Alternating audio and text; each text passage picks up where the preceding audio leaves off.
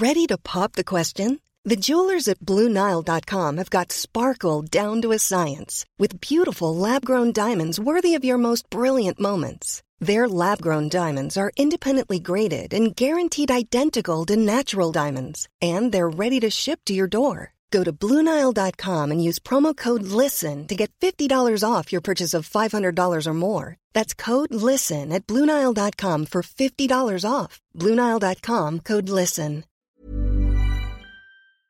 Dr. Alan Stern, director de la misión espacial New Horizons. Hola, soy Alan. No te pierdas mi entrevista en Coffee Break.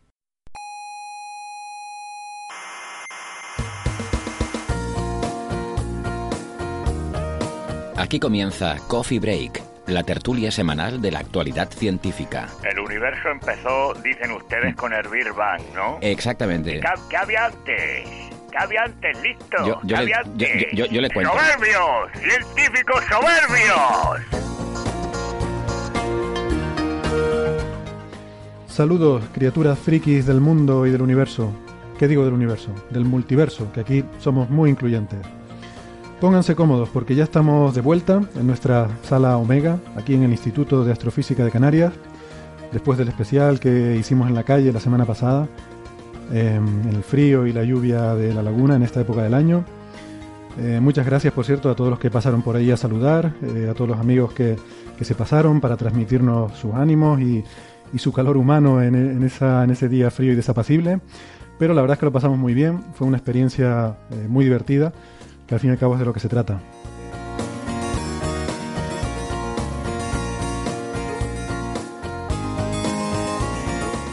Les habla Héctor Socas, esto es Coffee Break, Señal y Ruido.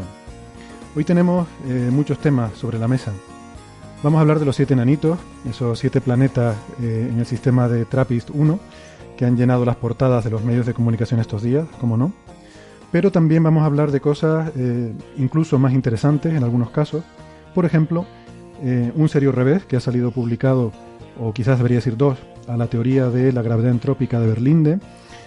Eh, nuevos resultados que apuntan a la existencia de ese misterioso planeta 9 del que hemos hablado en alguna ocasión. E incluso tendremos una breve sección de la estrella de Tabi, porque esta semana no ha ocurrido nada. Y eso es muy importante porque a veces las cosas que no pasan son más importantes que las que sí pasan.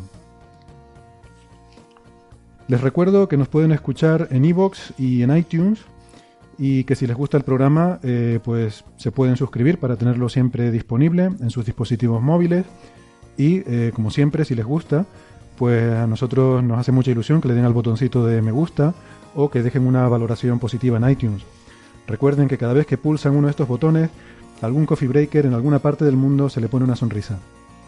Y cualquier duda que tengan sobre cómo suscribirse o cómo contactarnos, tienen toda la información en nuestra página web, que es señalirruido.com. En la radio nos pueden escuchar en Canarias, en las emisoras ICODEN Daute Radio, Radio El Día, Radio ECA y Ondas Yaiza. Y en Argentina estamos en la FM 99.9 de Mar del Plata. Hoy aquí conmigo para abordar estos temas eh, me acompaña Carlos Westendorp, arroba Westen, del Instituto de Astrofísica de Canarias. Hola Carlos. Hola, muy buenas. Y también tenemos a eh, Nacho Trujillo, también investigador del Instituto de Astrofísica de Canarias. Hola Nacho. Hola Héctor. No estás en Twitter, ¿verdad? No, no estoy en Twitter ni quiero estar. te, valoro mucho mi tiempo libre. Y servidor arroba Hsocas Navarro. Eh, ¿Cómo lo haces entonces cuando quieres insultar a alguien si no estás en Twitter? Eh, pues ser muy complicado. Pasillo, ¿no? Bueno, ¿Y Facebook? ¿Tienes Facebook? Facebook sí. Uy, caíste, caíste.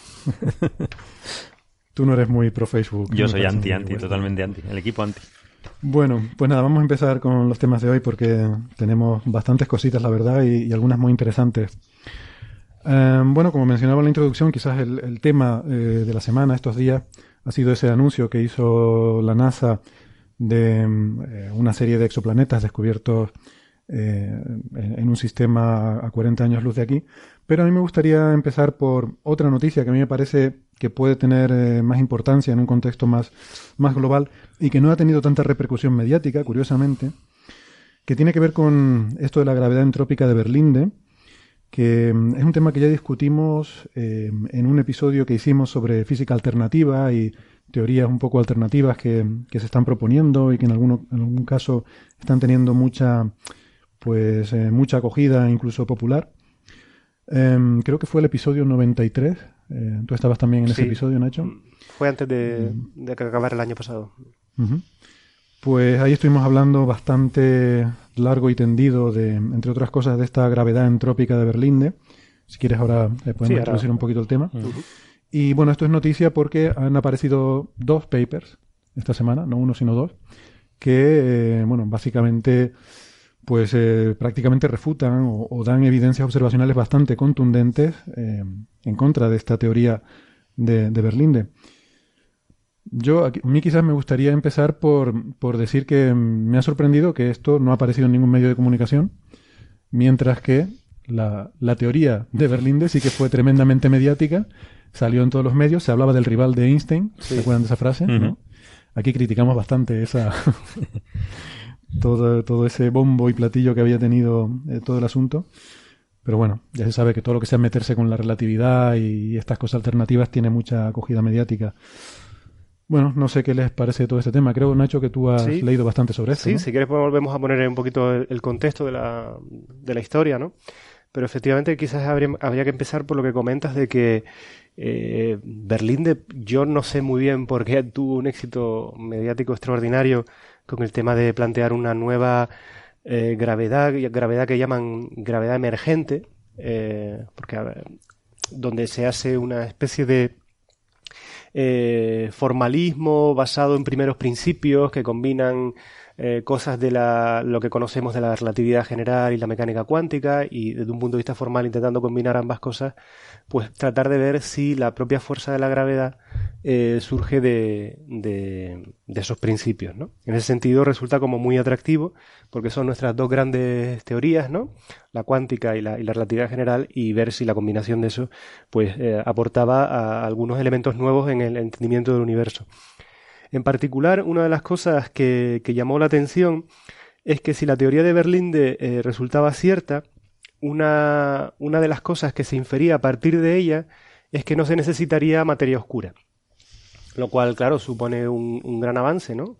Eh, en el sentido de que tenemos ahora una serie de anomalías gravitatorias, muchas veces detectadas en galaxias, cúmulos de galaxias, o incluso en el propio, en la propia universo a gran escala, y, eh, digamos, desde un punto de vista estándar, eh, se, se, requiere la presencia de una componente de materia extra que, hasta ahora no ha sido detectada en laboratorio para explicar todo, todas esas anomalías gravitatorias.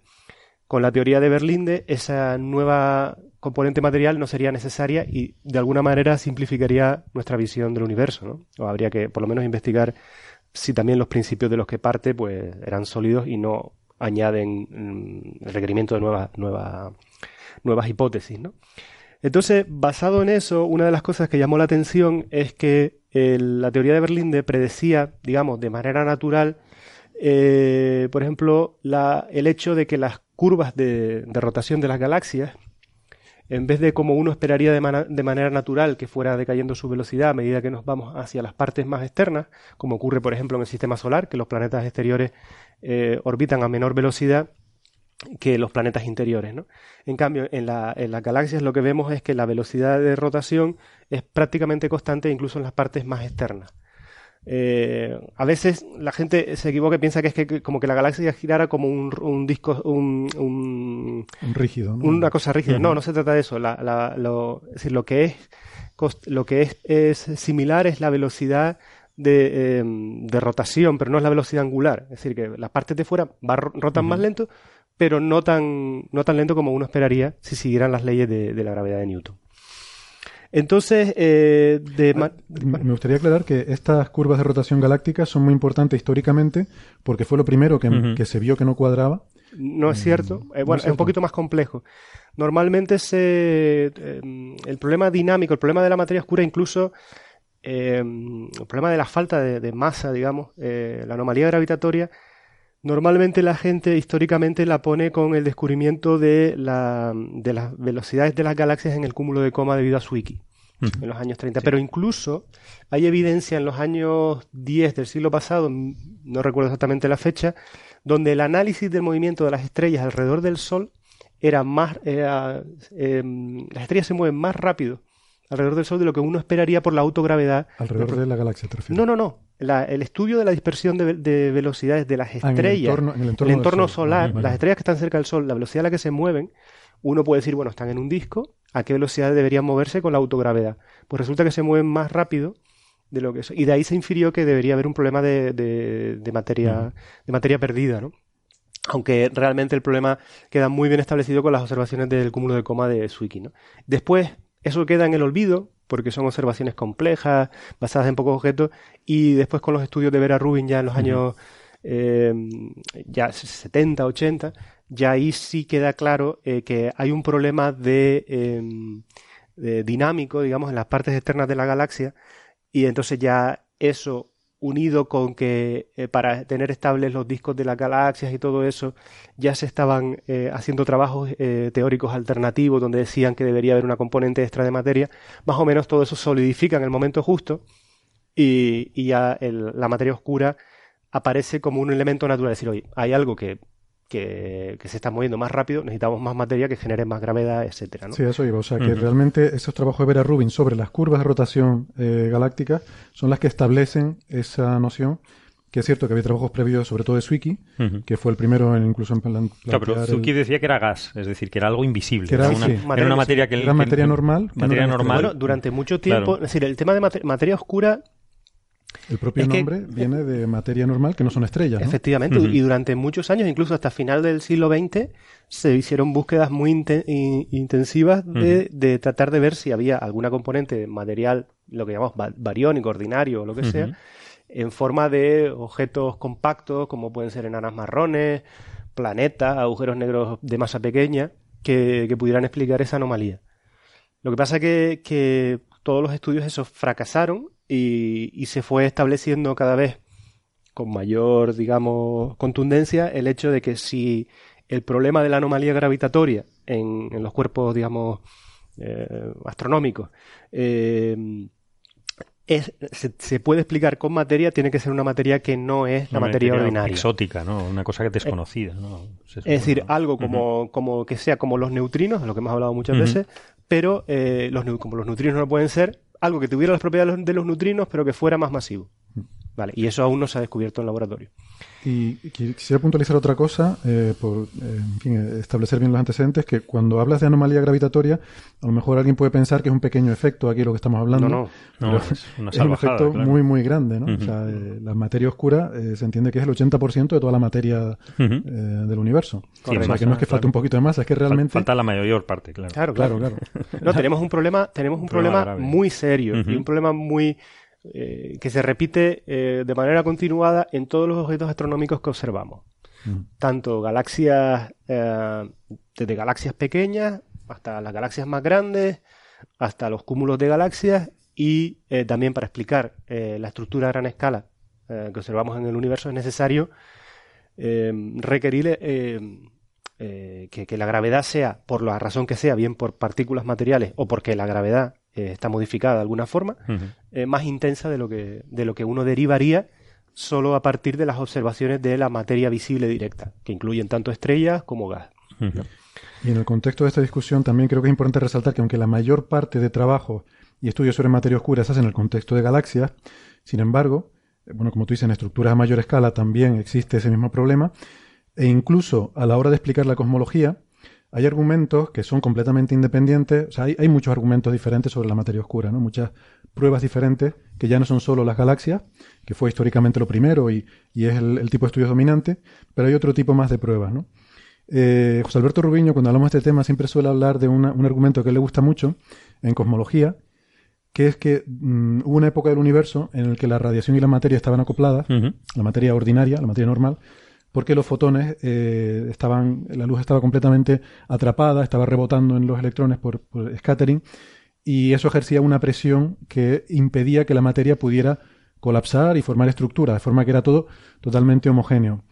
Em, entonces uno puede, em, uno puede ver qué es lo que pasa en ese universo en ausencia de esa componente materia oscura, em, y resulta que los números no cuadran en el sentido de que eh, si tú tienes que esperar para que se formen estructuras hasta que se desacople la luz de la materia, o sea, cuando el universo se vuelve transparente, ya la luz puede escapar y ya no rebota entre los electrones, entonces ahí empieza a colapsar la materia ordinaria. Bueno, no habría habido tiempo para que hoy en día se hubieran formado las galaxias y las estrellas. Necesita que exista previamente alguna otra forma de materia que eh, no interactúe con la materia normal y no interactúe con la luz, de manera que ya estaba colapsando desde mucho antes y formando las semillas de lo que luego serían las estructuras, ¿no? ¿Es, eso o que la gravedad es diferente a lo, que, a lo que queremos, ¿no? Son las dos, las dos opciones. La cuestión es esa, que esa, eh, eh, José Alberto tiene razón, pero eh, siempre que lo interpretas dentro de un modelo donde la gravedad es conocida y necesitas materia... Entonces, el problema entonces, es, bueno, esa es una hipótesis, pero hasta que, es lo que decimos siempre aquí, hasta que no haya una medida directa o indirecta eh, de las propiedades de esa potencial partícula de materia oscura o familia de partículas de materia oscura, siempre queda abierta la posibilidad de que realmente lo que está ocurriendo es que por alguna razón que desconocemos, la gravedad, eh, la, gravedad bien de Newton o, incluso la relatividad general no sea la descripción última de la fuerza de la gravedad. Mm. Y en ese contexto, es por donde aparece, eh, donde el tema de la, de la, teoría de Berlinde podría tener un, un interés eh, bastante importante. Eh, hasta, hasta hace pocos años, nuestra mejor teoría alternativa a la materia oscura es lo que se, los que se conocen como las modificaciones de la gravedad, dentro de las cuales la más conocida es la famosa teoría de Mond, de Modify Newtonian Dynamics, ¿no? de, que desarrolló Milgrom, si no recuerdo mal, en los años 80. ¿no? Esta teoría, lo que pasa, eh, la teoría de Mond, aunque tiene un éxito muy grande a la hora de explicar eh, las anomalías gravitatorias observadas en las galaxias. En cúmulos no, en cúmulos de galaxias falla y, no resuelve el problema. Necesitaría más masa, es decir, en cúmulos de galaxias la teoría de Mond necesita materia oscura. Y eso es una de las grandes críticas que incluso los propios creadores de la, teoría alternativa de, de Mond indican que es como una de las cosas que no, no termina de encajar. Pero en escala de galaxia sí hay que reconocerle un gran éxito a la hora de predecir eh, observaciones como las curvas de rotación de la galaxia o eh, relaciones entre la masa de la galaxia y las velocidades a las que rotan como son la relación de Tully-Fisher y eso. ¿Cuál es el problema y la mayor crítica que se le hace a Mond? Es que es una teoría fenomenológica y que de alguna manera está creada ad hoc para explicar las observaciones. Es cierto que se crea así, pero después ha tenido la capacidad de, predecir cosas. En la teoría de Mond hay dos parámetros libres, digamos. Uno es a qué aceleración, o sea, a qué fuerza de la gravedad necesito modificar las leyes de Newton para explicar las curvas de rotación. Y el otro parámetro libre, aunque no es un parámetro, es cómo debe ser la transición entre la fuerza de Newton a la nueva fuerza, a la nueva ley de la gravedad, si es suave, si es una transición suave, si es una transición abrupta. Es decir, tiene esas mm, dos, digamos, eh, libertades, ¿no? Esos dos grados de libertad que son la aceleración a la que se produce y cómo se produce.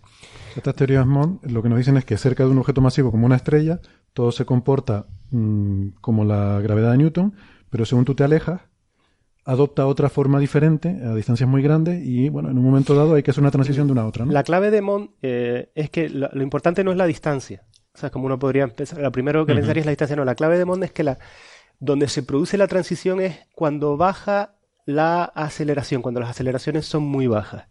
De hecho, eh, en la aceleración de Mond, eh, el valor eh, típico son 10 a la menos 11, si no recuerdo mal, 10 a la menos 11 metros por segundo cuadrado. Cuando las aceleraciones son tan bajas, ¿vale? entonces las leyes de Newton dejan de aplicarse y se aplicaría una ley eh, donde en vez de que la fuerza de gravedad eh, viniera dictada por las leyes de Newton sería una fuerza más fuerte, ¿no? ¿Vale? Eso es lo que explicaría por qué las estrellas, por ejemplo, alrededor de la galaxia giran más rápido, porque la fuerza es mayor. ¿vale? Esa es la, idea de Mond.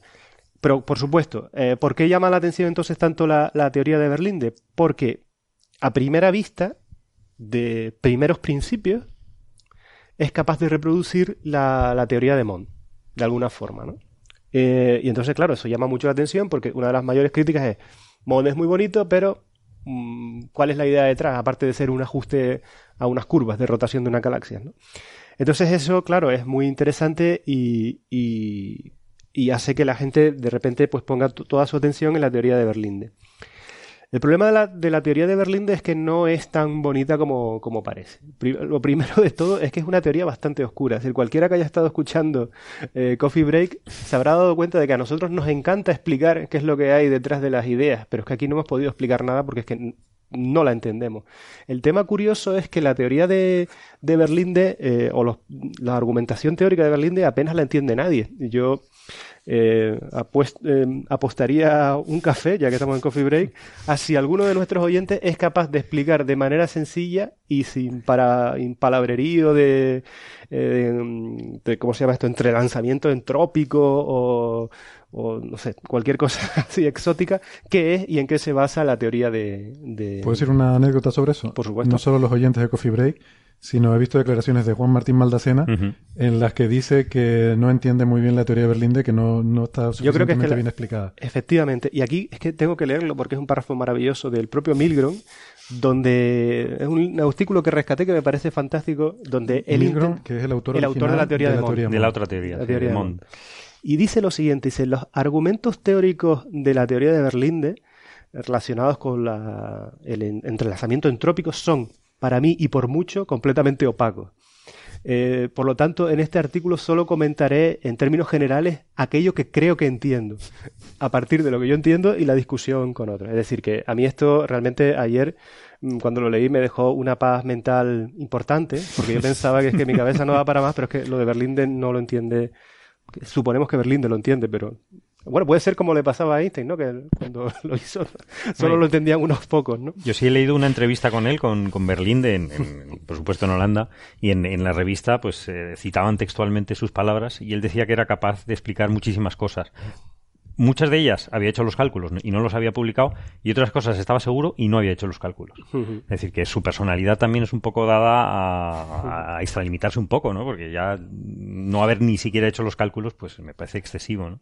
estaba hablando del fondo cósmico y del cúmulo de galaxias, o sea, bastante, cosas bastante serias, ¿no? Que Berlín es holandés, por eso es el comentario, Carlos, de sí, sí, Holanda. Sí, Y mis, antepasados también, y me encanta Holanda. Pero, es, muy famoso en Holanda, es una mm, especie de, héroe nacional o de, figura muy mediática. Bueno, en general en el mundo es una figura muy mediática, sobre todo evidentemente en Holanda, sí, sí. Por lo tanto. Pero, yo creo, perdona, yo, yo, creo que no es que sea. Bueno, eh, yo esto no pretendo decirlo yo, pero por lo que he leído de, de otros colegas, pues eso como Maldacena y tal, yo lo que interpreto es que. O sea, lo que dice es que la teoría más bien es vaga. O sea, que no está bien definida, no que sea complicada, de compleja de entender, como podía ser lo que le pasaba a Einstein en su tiempo, sino más bien que es matemáticamente un poco indefinida. De hecho, aquí, por comentar más cosas sobre la teoría, eh, eh, en el mismo trabajo de Milgrom, el, autor de Mond, dice que él, esto es una cosa, un apunte histórico muy interesante, dice que él en enero del año 2010, eh, hablando con Berlín de manera privada, le dijo que si él desarrollaba sus historias de la gravedad emergente y tal, en un contexto de un universo de De Sitter, y ahora hablamos de eso, tendría que de alguna forma aparecerle el formalismo de Mond. Esto se lo dijo en el año 2010. En el año 2011, Berlinde creo que eh, empieza a escribir sobre esta teoría emergente. Más adelante, el propio Milgrom de nuevo comenta, eh, todo apunta a que la teoría de Berlinde está hecha de manera explícita para reproducir la fenomenología que Mond explica, es decir, las curvas de rotación, la relación de Tully-Fisher, de tal manera que por ese tipo de construcción eh, iba a tener un éxito observacional. Es decir, que en vez de partir de primeros principios y de ahí ver qué se derivaría, él dice, bueno, si cojo un universo de Sitter y hago este desarrollo, llego a Mont. es, muy distinta la idea. ¿eh? Porque toda la fuerza que hasta ahora le habíamos dado a la, gravedad de Berlinde era de que estaba fundamentada en principios físicos eh, claros, ¿no? no que era muy elegante, ¿no? O sea, si tú partes de primeros principios sin intentar interpretar la realidad y resulta que estás interpretando la realidad, una cosa elegante pues siempre gusta más, ¿no? pues al parecer no es así, o por lo menos eh, no es la interpretación de, de Y un último... Él, se refiere a una conversión privada. claro, obviamente. Pero, pero fíjate que aquí hace otro punto en Milgrom que es muy interesante que dice hay suficiente libertad de elección en los factores numéricos en la teoría de, de Berlinde que esta libertad hace que se pueda llegar a reproducir las relaciones conocidas de las galaxias y, toda la fenomenología Mond poniéndolos de manera adecuada. Es decir, que de alguna forma eh, no, es tan, no es tan directo. Y cuando una cosa, cuando si todo digamos, el, el valor eh, que le estamos dando a la teoría de Berlín era que partía de primeros principios. Si eso no es tan directo, sino que hay todo un proceso constructivo en la que tú tienes juego para variar una cosa y variar otra, pues pierde su atractivo, Pierde pierde, gracia. pierde Ujú. atractivo, ¿no? Entonces, Entonces, sí, por lo que me estás diciendo ahí, eso, ¿de cuándo es ese artículo? esto del precisamente? 30 de diciembre del 2016. Vale, es muy recientito. Sí, sí. Eh, bueno, pues si, si quieres entonces, eh, vamos entonces a los Antes, artículos. Perdona, Bueno, esa dime. frase que citaste, porque me, me enseñaste antes ese artículo y Sí. me llamó mucho la atención. Creo que la, justo la frase anterior que citaste, donde Sí. decía que intentaba reproducir eh, los éxitos de Mond, Exacto. la, la, de hecho la expresión que me- se me quedó muy grabada, la expresión que usa en inglés es to ride on It's success. its successes, que me gustaría Cabalgar sobre. cabalgar sobre, o sea, me da la impresión de que es como aprovecharse subirse al un poco, carro, subirse al aprovecharse. carro, al carro. O sea, da la impresión de que Milgram está denunciando, bueno, no denunciando, está un poco ah, dando a entender que lo que pretende Berlinde es buscar una teoría mm, que sea Que se aproveche de lo que él ya. para había- aprovecharse de lo que ya sale bien sale en naturalmente en, Claro. en la de Mond. ¿no? Que es curioso, porque nosotros en aquel programa 93, cuando criticábamos esta teoría, decimos, bueno, como mucho, esta teoría es un Mond. Eh, y lo decíamos un poco como algo negativo. Como que o sea, tampoco es tiene demasiado buena, los claro. mismos fallos que tiene Mond. Claro. Eh, entonces, como mucho... a Y para eso tenemos a Mond. Mond. o sea, Y ahora estamos viendo que ni siquiera el autor de Mond dice no, no está muy satisfecho tampoco con De hecho, resultado, ahora cuando comentemos los fallos de la teoría, Sí. los fallos predictivos de la teoría de Berlinde, va a salir este tema más. Pero para ser justos con Milgrom también, un poquito más a continuación añade, todo lo que he dicho arriba sobre la teoría de Berlinde no es para negarla, sino para eh, em, tu estrés, ¿no? Para, mm, Enfatizar. Para énfasis, enfatizar que todavía, de ser cierta, le queda mucho recorrido, ¿vale? Es decir, que en, en- de hecho, una de las cosas que se le critican es que las predicciones que hace esta teoría solo son para sistemas, por ejemplo, esféricos, ¿no? Eh, ni siquiera se pueden... Y esto es un punto muy importante porque es verdad que en la geometría esférica es capaz de hacer algún tipo de predicción, pero cuando las galaxias no son... La, la distribución de estrellas en las galaxias, particularmente en las galaxias disco, las galaxias espirales, es en forma de un plano, un disco, ¿no? Y ahí no es eh, nada sencillo hacer estos cálculos con la teoría de Berlinde, porque como comentaremos eh, ahora, la teoría de Berlinde se basa en que coge la distribución de estrellas o la distribución del gas y sobre esa modifica la, la- cómo tiene que ser la aceleración alrededor para de alguna forma inferir una especie de materia oscura fantasma, digamos, de alguna forma. Es decir, sería cuál es el equivalente de... o sea, si yo pensara que es materia en vez de la gravedad modificada, ¿cuál sería la distribución de, materia? ¿no? Entonces, eh, al parecer, los cálculos no son nada sencillos y de hecho en el artículo de Berlín del 2016 no va más allá de una esfera. Eh, aquí Milgrom cree que la razón es que para nada es sencillo eh, hacerlo en distribuciones que no sean esféricas porque no, no sería mm, fácil hacer el cálculo, ¿no? Porque mm, cómo tendría que estar distribuido esa materia fantasma o... en fin. Eh, en- pues vamos, si quieres, entonces a, la, a los dos artículos que han salido eh, a lo largo de la semana eh, y que refutan observacionalmente la teoría de Berlinde, al menos eh, tal como está planteada en la actualidad, ¿no? Que Sí, porque ese artículo que está leyendo de Milgrom, yo no lo conocía, hasta que tú me lo enseñaste, no tiene nada que ver con, o sea, cuando decimos que hay dos artículos que refutan la teoría, no, no son este No de incluye Milgrom, esta. que habla este- de, que hemos conceptos más filosóficos, sino que luego hay otros dos papers más observacionales que son los que ahora vamos a comentar, ¿no? De hecho, una, una de las cosas que sí comentaba en el artículo de Milgrom, antes de pasar a estos dos, es que el problema de, de, la, de los cúmulos de galaxias, el, eh, aparentemente en la teoría de Berlinde eh, iba en la mejor dirección que en la teoría de Mond, porque en, los, en, la- en lo que predice la teoría de Berlinde en los cúmulos de galaxias es un, es un efecto más fuerte de la gravedad que lo que predice Mond, ¿no? Y en ese, como comenté antes, hay todavía un defecto, es decir, la teoría de Mond necesitaría dos o tres, eh, necesitaría materia oscura extra para explicar la gravedad de los cúmulos, mientras que Berlinde se acercaría más a, la- a no necesitarlo. Eh, pero bueno, eso ya son detalles como demasiado técnicos que no, que no, no creo que merezca la pena entrar en ellos, aunque son interesantes para, para la gente con más, más interés teórico, ¿no? Entonces, la teoría de Berlinde hay que volver atrás y decir que está planteada, para empezar, en un universo de De Sitter, con, con, con geometría de, de Sitter, ¿no? Y ese no es el, la- el, el universo de Sitter, creo que lo hemos comentado algunas veces también en Coffee Break, es un universo sin materia, pero con constante cosmológica. Claro, eh, ya sabemos que el universo tiene materia, La cuestión entonces es por qué partir por un universo, eh, que es una descripción del universo que sabemos que no es la adecuada. Bueno, la razón que, se da es que nuestro universo es, no tiene la geometría de Sitter, sino la de Friedman Robertson Walker, pero eh, lo que sí sabemos es que como se está expandiendo el universo y cada vez de manera más acelerada, de manera asintótica, nos vamos a aparecer cada vez más a un universo de Sitter, un universo donde la materia mm. va a ser tan ridícula en comparada con, la, distribución del con el tamaño del universo, en la que, en la que de alguna forma se va, diluyendo la materia. De alguna forma tenderemos a un universo de tipo de Sitter. Pues resulta que ya incluso en las primeras eh, planteamientos de Mond en el año 83, Milgrom decía que una de las cosas que llamaba más la atención es que la, velocidad perdón, la aceleración a la que se produce la, modificación, la supuesta modificación de las leyes de Newton, coincide eh, con, eh, con lo que uno esperaría que fueran las aceleraciones típicas en un universo de De Sitter. Y de hecho, una de las cosas que llamaba más la atención es que esa escala de aceleración sería igual a la velocidad de la luz multiplicada por la constante de Hubble en la actualidad, dividida por 6. Es una cosa muy sencilla que ligaba es muy interesante porque ligaba el universo como un todo a aquellas aceleraciones donde en priori uno esperaría que las leyes de la, gravedad fueran modificadas.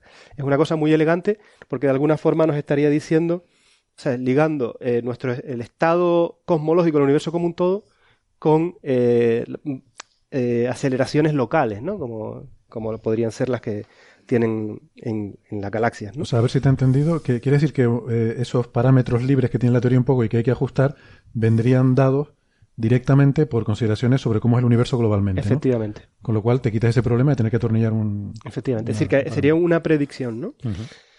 Entonces, eh, bueno, eh, por eso solamente hacía esta, esta, puntualización para que, para que los oyentes entendieran por qué la teoría de Berlinde parte de un universo con, digamos, de De Sitter en vez de un universo con, la geometría que, conocida, ¿no? Donde la materia juega un papel relevante. Es decir, esa aproximación la gente no la considera problemática, ¿no? Bueno, pues partiendo de esa, de esa aproximación, entonces, eh, en la teoría de Berlinde se predice que la gravedad de un sistema eh, formado por estrellas y por gas, ¿no? Un sistema con, materia ordinaria, en vez de ser eh, la gravedad que uno esperaría con las leyes de Newton, tiene un término correctivo que depende, eh, realmente es muy sencillo, ¿no? Para, por lo menos para una geometría esférica, ¿no? Donde la gravedad real sería la suma de la gravedad que generan las estrellas y el gas, es decir, la, gravedad normal, la gravedad de Newton, más un término donde se añade la forma de la gravedad eh, que generan las estrellas, pero elevado a, a la raíz, es decir, la raíz cuadrada de eso. ¿vale? Es decir, que son, realmente es muy sencillo. No, no hace falta entrar en los detalles, pero lo que quiero decir es que da una fórmula para, dada un conjunto de estrellas y un conjunto de gas, ser capaces de predecir cómo va a estar la gravedad modificada, ¿vale? Con lo cual ya se pueden hacer cálculos. Pero lo, lo, interesante que es que si tú conoces perfectamente la distribución de estrellas y de, y de gas en una galaxia, puedes construir la curva de rotación esperada. Pero otra cosa interesante que tiene es que si tú tienes, por lo que sea, eh, eh, distribuciones, por ejemplo, en las galaxias espirales se suelen ver los brazos, ¿no? Entonces sabemos que la distribución de estrellas no es homogénea, sino que en algunos sitios pues tienes más estrellas que en otros. Pues eso, como, como en la gravedad modificada de Berlinde, esas diferentes perturbaciones se amplifican, ¿vale? Y entonces, si tú tienes una distribución con brazos espirales o la, galaxia es irregular o lo que sea, esperarías que esas irregularidades se vieran en el potencial gravitatorio de la nueva teoría, eh, digamos, em, aumentados, ¿no? Y eso es una cosa que cuando, que es una de las principales críticas que se le hacen cuando se comparan las, curvas de rotación. Es decir, una de las primeras críticas que voy a hacer, basada en, este, en estos artículos, por ejemplo, estoy discutiendo ahora el artículo de GIS y colaboradores de GIS de la Universidad de California. Una de las cosas que hacen es ir a las, curvas de rotación observadas en galaxias, ¿vale? Y lo que ven es que las curvas de rotación son relativamente, las observadas son relativamente suaves, pero la predicción de la teoría de, de Berlinde es que deberían ser mucho más onduladas.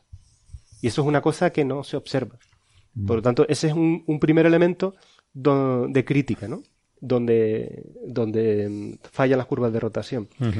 Y otra crítica que se le hace, que es importante, es que en- al contrario que, que la teoría de Mond, donde la gravedad se modifica en función de la, mm, de la aceleración, como aquí no depende de la aceleración, es importante en cuenta que en la teoría de Berlinde tú no modificas la gravedad en función de que cuando la aceleración es pequeña, sino puramente basada en la distribución de materia. No hay- por eso hacía hincapié en, en decir la fórmula de antes explícitamente. Eso significa que donde hay, tú esperarías no solo que la curva de rotación de la galaxia esté afectada en las partes externas, sino también en las partes internas. ¿Vale? Vale, o sea, a ver si entonces si entiendo. Entonces lo que estás diciendo es que la teoría Mond se basa en, en aceleración. O sea, para aceleraciones grandes reproduce la newtoniana, Exacto. para aceleraciones pequeñas cambia. Exacto. Pero independientemente de la distribución de masa. Correcto. Solo depende de la aceleración. Mientras que la teoría de Berlinde tiene una diferencia con Mond, que es que eh, no depende de la aceleración, sino depende de la distribución de masa. Exacto. Incluso para aceleraciones grandes, Sí, por ejemplo, cerca del Sol, podría estar, efectivamente. Eh, dependiendo de la distribución de masas, podría tener efectos importantes. De hecho, ahora, ahora entraremos ahí porque es la principal razón para refutar la teoría de Berlinde. Por, por eso puse ese ejemplo de eso. Claro, porque por ejemplo, eh, alrededor de una estrella, por ejemplo, la gravedad que está sintiendo la Tierra, eh, la fuerza de gravedad gen- le gener- eh, que está sintiendo la estrella por respecto, con respecto al Sol es mucho mayor que la escala de, de 10 a la menos 11 metros por segundo al cuadrado de Mond, ¿vale? Cuando sucede eso, Mond no se preocupa, dice, "Pff, No a mí me funciona, da igual, claro. es decir, aquí no voy a aplicar Mond porque aplicas Newton, o bueno, en este caso, sí, Newton es suficiente y va perfectamente. En cambio, no hay ningún argumento de tipo teórico que diga que no puedas aplicar la teoría de Berlín de ahí. ¿vale? Y ahora veremos que eso es, es uno, es su es su ma- eh, la cosa que lo mata, El ¿no? talón de Aquiles, forma. claro.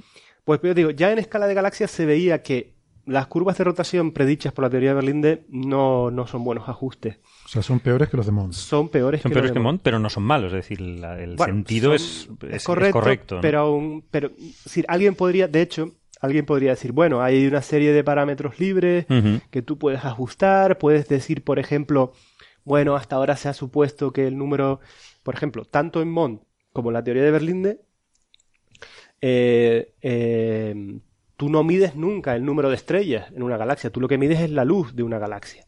Y tienes que hacer siempre una inferencia entre la masa de la, la qué masa de estrellas es capaz de emitir esa luz. Eso se utiliza mucho en, en- en- astronomía extragaláctica y se conoce como el cociente entre la masa y la luminosidad. Y eso para diferentes poblaciones de estrellas genera una, una masa distinta. Y esto es fácil de entender. Por ejemplo, la misma cantidad de luz puede ser producida por dos estrellas brillantes o por 100 estrellas de baja masa, por decirlo de alguna forma. ¿Vale? Y la relación masa-luminosidad entre las dos poblaciones es distinta. Por lo tanto, ese es un parámetro que tú tienes libre. Tienes libre hasta un punto. ¿Vale? No es una libertad absoluta. Porque tú, por ejemplo, tienes los modelos de población estelar, ¿vale? Y en los modelos de población estelar te predicen eh, a qué rango qué rango tienes entre el cociente de estrellas de un- una determinada masa y la luminosidad que, la luminosidad que emiten. Pero bueno, es decir, que eso lo puedes dejar libre en las dos teorías, pero tienes, un, tienes una cierta restricción. Pues resulta que en la teoría de Berlinde la predicción es que eh, la contribución de las estrellas y el gas a las curvas de rotación es mucho menor de la que uno esperaría por las poblaciones estelares. Y la razón de nuevo está en lo que expliqué antes. Es como se basa en la distribución de estrellas y en la distribución de gas observada y la magnifica, magnifica sus efectos de manera tan extraordinaria, cuando tienes que bajar la cantidad de estrellas para que las curvas de rotación te ajusten bien. Es decir, que de alguna manera falla.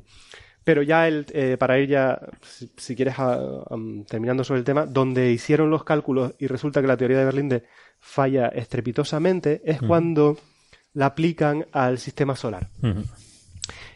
Y resulta que en el sistema solar, una de las cosas que, que se han utilizado históricamente como, como mejor test para probar eh, cuál es la teoría de la gravedad, como nuestros oyentes sabrán, es la precesión del perihelio de los planetas, en particular el de Mercurio. Mercurio fue uno de los test clásicos de la relatividad de La Einstein. teoría de Einstein, Es claro. conocido históricamente de que, que la, la posición en la órbita del, de- de- del planeta Mercurio, la posición en cuando está en el máximo acercamiento al Sol no siempre se produce en el mismo sitio, sino que va eh, girando con, lo- con los años. Es decir, tiene una precesión, ¿no? Va cambiando esa O sea, la órbita va girando ligeramente alrededor del Sol. Pero la órbita no es circular, es un poco elíptica. Exacto. Esa elipse va girando alrededor, de- alrededor del Sol. Vale, pues durante. Eso es una cosa que ya se midió mucho antes de la, de la teoría de la relatividad general y se sabía que existía ahí, y de hecho fue una de las razones por las que incluso se planteó la posibilidad de que existiera otro planeta interior a la órbita de Mercurio, ¿no? El famoso planeta Vulcano.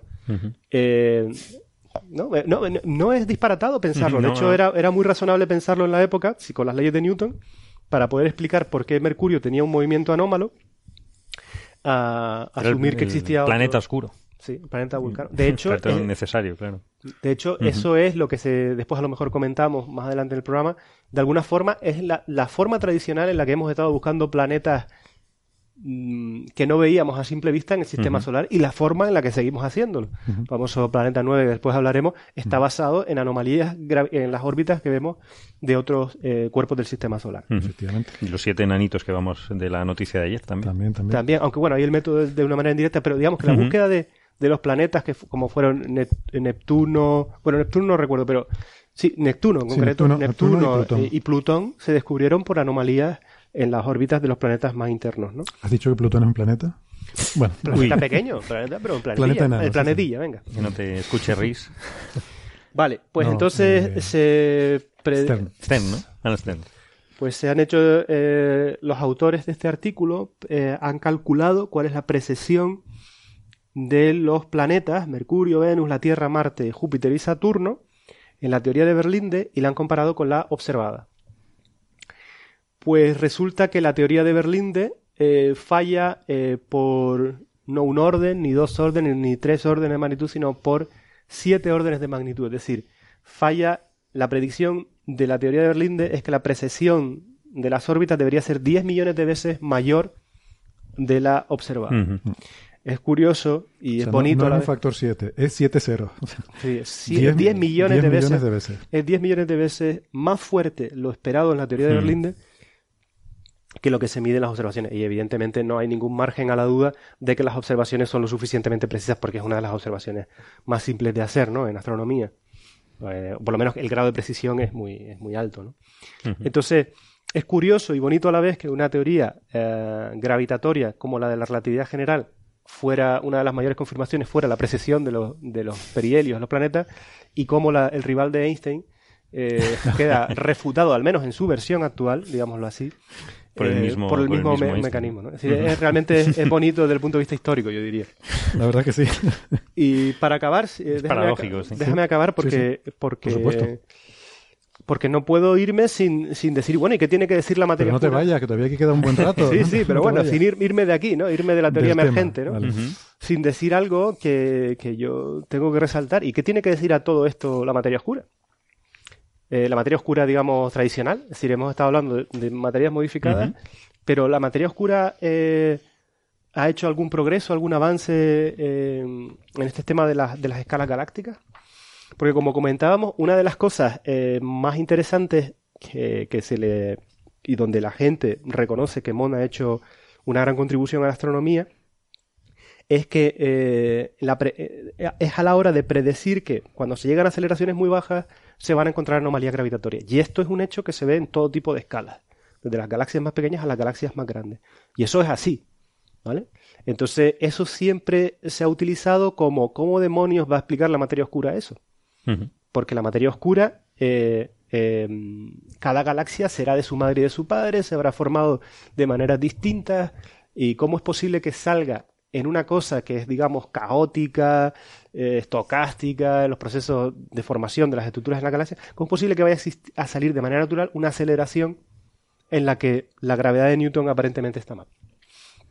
Pues resulta que en los últimos meses también se ha hecho un avance muy importante y resulta que sin hacer grandes eh, cosas complicadas, de simulaciones extrañas y tal, sino desde un punto, desde el punto de vista conceptuales, ha habido un artículo que yo quiero resaltar porque me gustó muchísimo, también de final del año pasado, el 19 de diciembre, donde exploran la discrepancia entre, la, entre lo que uno predeciría con la distribución de la materia bariónica y las aceleraciones que, eh, que se están midiendo. Pues resulta que se han dado cuenta que escogiendo, em, investigando cuáles son los halos de materia oscura donde se pueden formar galaxias, no son halos cualesquiera. Necesitan tener un potencial gravitatorio tal que sean capaces de, eh, em, em, digamos, contener las estrellas y el gas y formar nuevas estructuras. Por lo tanto, existe de alguna forma una aceleración mínima natural a la que tú puedes formar estrellas, porque si tuvieras menos fuerza gravitatoria, no podrías atrapar el gas y por lo tanto formar de manera efectiva esas estrellas. Y resulta que esa aceleración, cuando haces los cálculos, es la aceleración de, de, de, Mond que estamos hablando. Es decir, que para... quiere decir que hay un criterio de selección para la formación de galaxias que tiene que ver con cuánto de grande tiene que ser ese potencial de materia oscura para que Realmente se forme una galaxia. al revés. Lo que quiero decir es, tú puedes formar estrellas muy eficientes si tienes un potencial gravitatorio muy intenso. Ahí nadie se quejará. Pero es que ahí no falla. Ahí no falla las leyes de la gravedad. Cuando, cuando la aceleración es lo suficientemente intensa, la dinámica funciona perfectamente. Pero cuando la aceleración es muy pequeña, es cuando la gente ha tenido que eh, eh, recurrir a teorías alternativas de la gravedad. ¿Vale? Y entonces lo que han dicho ellos es, eh, ojo, lo que pasa es que la, lo, lo, que dicen ellos es, no, no, la gravedad de Newton funciona perfectamente en estas escalas, o la relatividad general.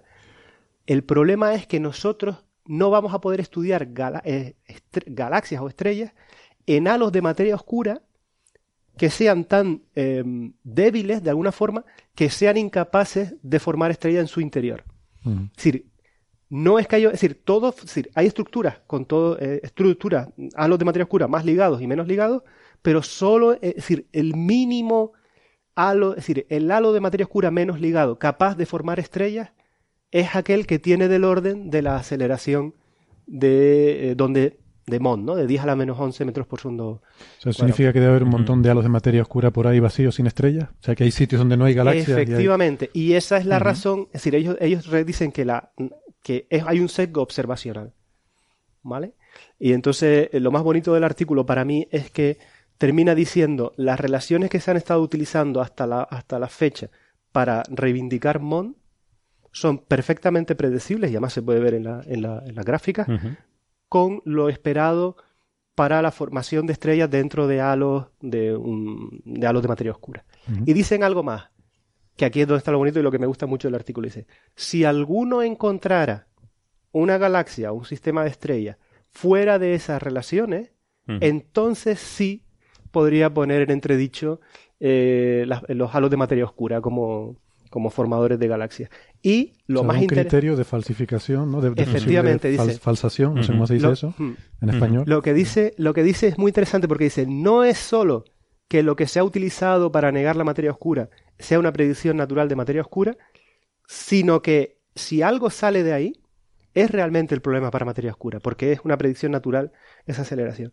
Mm. Y lo más bonito es que da dos galaxias, que pueden dar mucho que hablar. Una es eh, dos galaxias enanas, de, están relativamente cerca de, nuestra galaxia, que son IC 2574 y IC 1613. Bueno, eh, dicho en, español de la península, IC 2574 y C 1613. Pues estas dos galaxias eh, no están en la relación ni, de, ni que puede explicar Mond ni que puede explicar Berlín, ni que puede explicar la materia oscura por ahora. Pero son satélites de la nuestra, ¿o no? No, son galaxias cercanas, son galaxias enanas cercanas, pero nuestro grupo local, pero no son satélites nuestros. Vale. En nuestro grupo local, vale. Sí, hemos, yo he estado mirando en particular una de ellas para ver qué podía pasar, pero no tenemos eh, imágenes todavía de calidad como para ver si es un problema porque todo esto depende, todas, estas anomalías se podrían resolver si estuvieran, en vez de tener una cierta inclinación, tuvieran otras o estuvieran interaccionando con otras galaxias. Claro, pues tú tienes que estimar de alguna forma la distribución de masa, entonces efectivamente no es trivial. Pero es muy bonito que haya dos objetos en la naturaleza que no siguen ninguna ley conocida. O sea, que a partir de ahora van a ser los que se van a estudiar. Ese paper me suena, por cierto. Sí, este es el de Julio Navarro. Julio ah, Navarro, de colaboradores, sí. Es que tú me lo enviaste hace algunas semanas también. Es que yo creo que es un gran, gran paper, la verdad. Julio Navarro, ¿qué año? Eh, salió en el, en el, Astro PH en el año pasado. y es, eh, te, te pasaré el número y así tú tomas nota de... No, bueno, lo decía por si algún oyente tenía interés. eh, Mm. pues sí, efectivamente, ese me lo había, me lo habéis De pasado. diciembre del 2016. Diciembre de 2016 en Monthly Notices of the Royal Astronomical Society. No sé si estará aceptado todavía, pero está en el, en el archive. Vale. Muy bien. ¿Alguna otra cosa más sobre esto? Bueno, eh, yo simplemente por, por ir concluyendo, yo diría que estos dos papers que hemos estado discutiendo me parecen muy contundentes, sobre todo el sistema solar. El blog de Francis Villatoro, por cierto, habla de este tema y dice, un- dice algo aquí, Francis, que me llamó la atención. Debe haberlo visto en alguna entrevista o algo así. Dice que Berlinde eh, siempre afirmó que su idea no es aplicable al sistema solar, aunque no se sabe por qué. Pero bueno, Quizás él hizo los cálculos y vio que Y vio fallaba que no, estrepitosamente. Pero lo curioso es que si lo sabía, no lo publicó. Bueno, entonces es curioso, ¿no? En aquel episodio, insisto, creo que era el 93, pues Ujú. eh, presentamos algunas críticas importantes a esta teoría. Pues ahora hay críticas todavía mucho mayores cuando ya las observaciones te empiezan a, a quitar la razón, ¿no? Mm. Bueno, eh, entonces, eh, no sé, ¿algún comentario más sobre esto o pasamos al tema? No, no. Vale. Pues vamos a hablar entonces, si quieren, con la noticia que ha, mm, que ha hecho correr más ríos de tinta esta semana, que son los siete enanitos, los siete planetas pequeños de tamaño terrestre, rocosos, supuestamente, que se han descubierto, eh, bueno, en realidad se conocían algunos, pero... eh, Sí, se- sí, se sí. ha Creo que se conocían tres. Tres, sí. Tres, se ha descubierto que son seis o puede que siete. El séptimo está ahí un poco en la duda, ¿no? El sistema se llama TRAPPIST 1. Uno.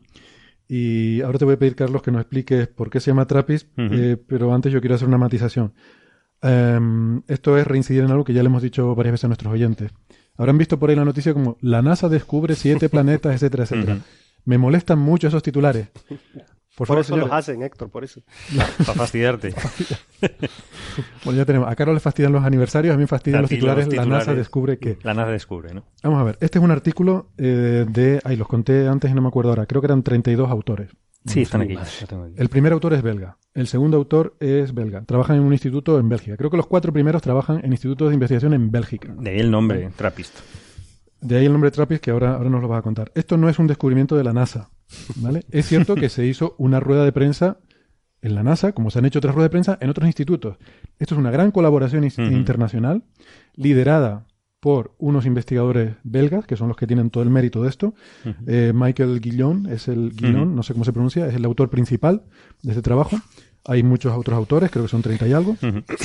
Se han utilizado muchos telescopios. eh, tengo por aquí subrayados. Lo que pasa es que la letra es tan pequeñita Hay que sin gafas no sé si lo voy a poder ver, pero está el telescopio espacial Spitzer, que es la razón por la que la NASA está involucrada. Ese es el de la NASA. sí. Es el de la NASA, que está en el espacio, es un telescopio infrarrojo, pero aquí hay telescopios en Chile, el VLT Sí. en Chile, eh, en- también en, Aquí. en Hawái, eh, En La Palma La Palma. el, el en La Palma, está el Herschel y el Liverpool. y el Liverpool el Hay, robótico. hay un sí. telescopio británico en Hawái, como decía. Hay uno en Sud- Sudáfrica, Sudáfrica. también. Se, se han utilizado muchos telescopios. Y los belgas. Y los telescopios belgas, Trappist que son los TRAPPIST. 1 y 2. Sí, bueno, norte y sur, sí. TRAPPIST norte y sur, que está el- además el sur, Hay uno en el sur está en Marruecos. Chile también. TRAPPIST Uno en Chile y otro en Marruecos. y el norte en Marruecos, efectivamente. Am, vamos a ver, la NASA, vuelvo a insistir, la NASA es una administración, da dinero a la gente para que haga investigaciones y sobre todo el negocio principal de la NASA es poner cosas en órbita. Normalmente las cosas que pone la NASA en órbita están construidas, eh, ellos típicamente ponen el cohete, el lanzador, a veces ponen la sonda, pero los instrumentos los suelen hacer centros de investigación en diferentes países. ¿Vale? Em, en este caso, estos treinta y pico coautores, me, me molesté antes en leerlo y, y ya no me acuerdo, pero Ujú. en mirarlo, creo que hay dos de estos treinta y pico, hay dos que trabajan en centros que están directamente afiliados con la NASA que son el Johnson Space Center, no sé qué, que es un, un centro de la NASA, y otro el Centro de Astrobiología, no sé qué.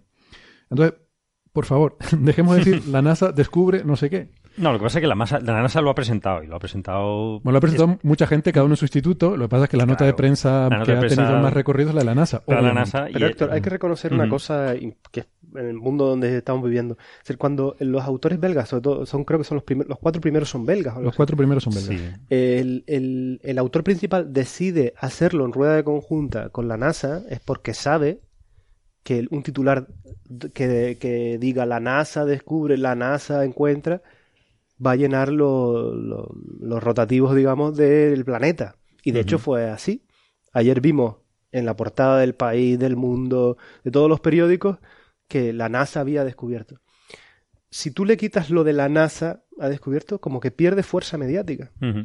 Entonces, entonces, todo está como, es decir, es un juego donde la simbiosis entre la NASA y el resto de investigadores es positivo para los dos. Yo creo que la NASA se apunta al tanto y el investigador hace que su nota de prensa llegue a todo el mundo. No, eso es perfecto. Yo solo quiero Ujú. explicarle a nuestros oyentes Ujú. que tengan en cuenta que la NASA, insisto, no es un centro de investigación. O sea, hay muy poquita investigación científica Sí, no, es, que se haga en la es una NASA. administración. Es una administración. Que gestiona todo esto. Hay ingenieros, ellos construyen cohetes, construyen aparatos. Su negocio principal es poner cosas en órbita. Eso es lo principal. Hacen telescopios, eso sí, para poner en órbita. Hombre. pero no suelen hacer los instrumentos de los telescopios tampoco. Los instrumentos suelen ser hechos por los colaboradores. Bueno, y esto también lo saco a colación porque siempre que oímos eso de que la NASA nos oculta, que no sé qué o que no sé cuánto, la NASA ahí poco tiene que ver. Sí, no, a mí la, la única justificación, aparte de lo que decía Nacho, que es totalmente cierto, que el poder, el poder que tiene la NASA de convocatoria y mediático es, es inmenso. Si lo hubiesen dicho los belgas en su institución, pues poco caso, ¿no? Me- que, me- que lo habrán hecho también. Creo que también Lo- hay, las diferentes se- instituciones también han hecho notas de prensa. Lo- me Aquí parece se hizo una nota de prensa Sí, diciendo ¿no? porque se utilizaron telescopios de aquí. Sí, sí. También hizo una nota de prensa. Nadie le hará caso, todo el mundo va a ir a la de la NASA, pero está bien porque... mm, También me, me parece curioso que esté publicado en una revista inglesa. Cuando hay una revista americana que es Science, que es igual de importante que Nature, que ya es, ya es curioso que la NASA presente una cosa en una revista inglesa, saltándose su propia revista. Que, que bueno, que, que- que eso no sé muy bien por qué será, pero tendrá más convocatoria Nature o Nature que, que Science. Pero lo que sí creo que la NASA hace muy bien es, es- es, eh, gestionar, como es una administración, telescopios. Y el, y el- el telescopio espacial Spitzer ha sido fundamental en este No, ha estudio. sido fundamental. sí, Entonces es, es lo definitivo, ¿no? Entonces, eh, de alguna forma yo creo que le- les avala mm, haber gestionado muy bien un telescopio que estaba descatalogado, que, que ya estaba fuera de su misión. Es Sí, una este misión... telescopio hay que decir que se había quedado sin, Claro. sin el, el- el gas de El helio, enfría, ¿no? el helio para enfriarse. Sí, sí, pero que de todas formas... que es un telescopio infrarrojo, por eso es importante. Claro, es ¿no? infrarrojo y sigue funcionando pues muy bien, como, como se puede ver, ¿no? Es decir, que en ese sentido hay que reconocerle que, que lo han gestionado muy bien. Sí. Y que, que bueno, que, que luego otro día hablaremos de embargos eh, científicos. Sí, otro día. o- No, a ver, esto no, no se me entienda mal. Yo- prensa, yo, ¿no? soy muy fan de la NASA, me encanta. Lo, lo que quiero, no, se me entienda mal. Y todo esto se ha hecho perfectamente. Lo que quiero es advertirle a la gente que cuando vean esos titulares, que sepan lo que hay. O sea, esto ha sido un gran equipo internacional, Sí, sí. liderado sobre todo por unos señores que son belgas, que hay que darle su mérito, que la NASA ha participado y, y ha puesto, como dices tú, unos datos importantísimos Unos y datos fundamental. muy, muy buenos, sí. Pero, pero que es un trabajo de mucha gente en muchas partes del mundo, ¿no? Con muchos telescopios diferentes. No, lo gracioso es que los telescopios TRAPPIST, los eh, belgas, son muy pequeñitos, son de 60 centímetros. Son- lo que pasa es que observan mm, de forma continuada, pueden observar, tener el lujo de observar objetos continuadamente, que se llaman TRAPPIST, como tú decías, por, por las cervezas trapenses. Yo no lo decía, te dejo que lo digas tú. Que sí, eres el hombre, ya lo dijimos en algún coffee break y es muy gracioso simplemente que ellos hicieron un homenaje a uno de sus estilos pues más emblemáticos de las cervezas belgas, como la trapense, que solo hay seis. Seis belgas y tres en el resto del mundo, ¿no? Cuatro o cinco, sí. Hay en, sí, en Holanda, dos en Holanda, uno en, en Estados Unidos, otro en Austria, eh, que simplemente hecho por, eh, de una forma tradicional por, por monjes trapenses y que es muy y son muy buenas, aunque a ti no te gusten, son, unas cervezas clásicas. Que esa es la gracia un poco de- de- del acrónimo y, que reconoce el trabajo que, ellos ya habían detectado con estos telescopios, eh, lo que ellos inicialmente creían que eran tres, tres eh, exoplanetas, tres planetas alrededor de esta estrella que se llama TRAPPIST 1 y realmente siguieron insistiendo eh, en mejorar la señal, la señal a ruido, eh, y entonces usaron otros, otros telescopios, efectivamente, como decías, el VLT en Chile, y eh, con los datos eh, fotométricos eh, pudieron seguir con otros telescopios a su vez, eh, con el otro, el nuevo TRAPPIST 2, el, el que hay, en- hay uno en Chile y otro en, en Marruecos, y con, con otros eh, telescopios infrarrojos, el Uki- UKIRT en Hawái, bueno, y también el William Herschel, el, los Liverpool de aquí de la, de la Palma. Y Que yo creo que has dicho una cosa muy interesante, ¿no? Que Ujú. estos telescopios no son grandes telescopios, son tamaños No, no, no, claro. intermedios, pequeños. Y creo que todo esto de los exoplanetas ha, ha demostrado que, que, bueno, que está bien tener telescopios muy grandes, pero hacen falta también redes de telescopios Claro. para poder tener seguimiento continuado de algunas cosas, ¿no? Sí, la, la carrera esta de construir telescopios más grandes es fantástica, porque tenemos que ver más lejos y, re- y recoger más luz.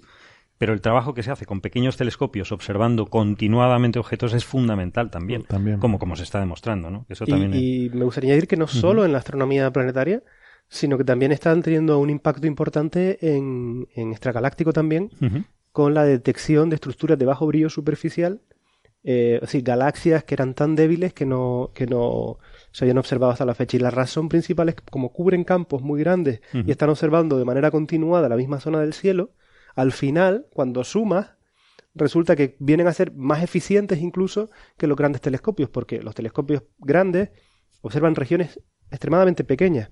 Aquí se puede poner un ejemplo, un ejemplo muy sencillo. Eh, si cogemos la Luna como referencia, un telescopio como el Gran Telescopio de Canarias observa a lo mejor un décimo de la superficie de la Luna, es decir, una cantidad ridícula, ¿no? Mientras que estos telescopios pequeños a lo mejor observan el área equivalente a 100 lunas puestas una, en forma de un cuadrado, por ejemplo. Es decir, que, eh, es, verdad que los telescopios pequeños absorben poca luz, pero si tú quisieras repetir el mismo, la misma área utilizando un telescopio como el Gran Telescopio de Canarias, eh, te llevaría muchísimo tiempo también. Sí, tiene su, tiene su mercado también. No, claro, en este caso lo que hicieron es unir un poco los dos mundos y coger el telescopio espacial eh, infrarrojo Spitzer y observaron eh, durante 20 días continuamente este, esta estrella, ¿no?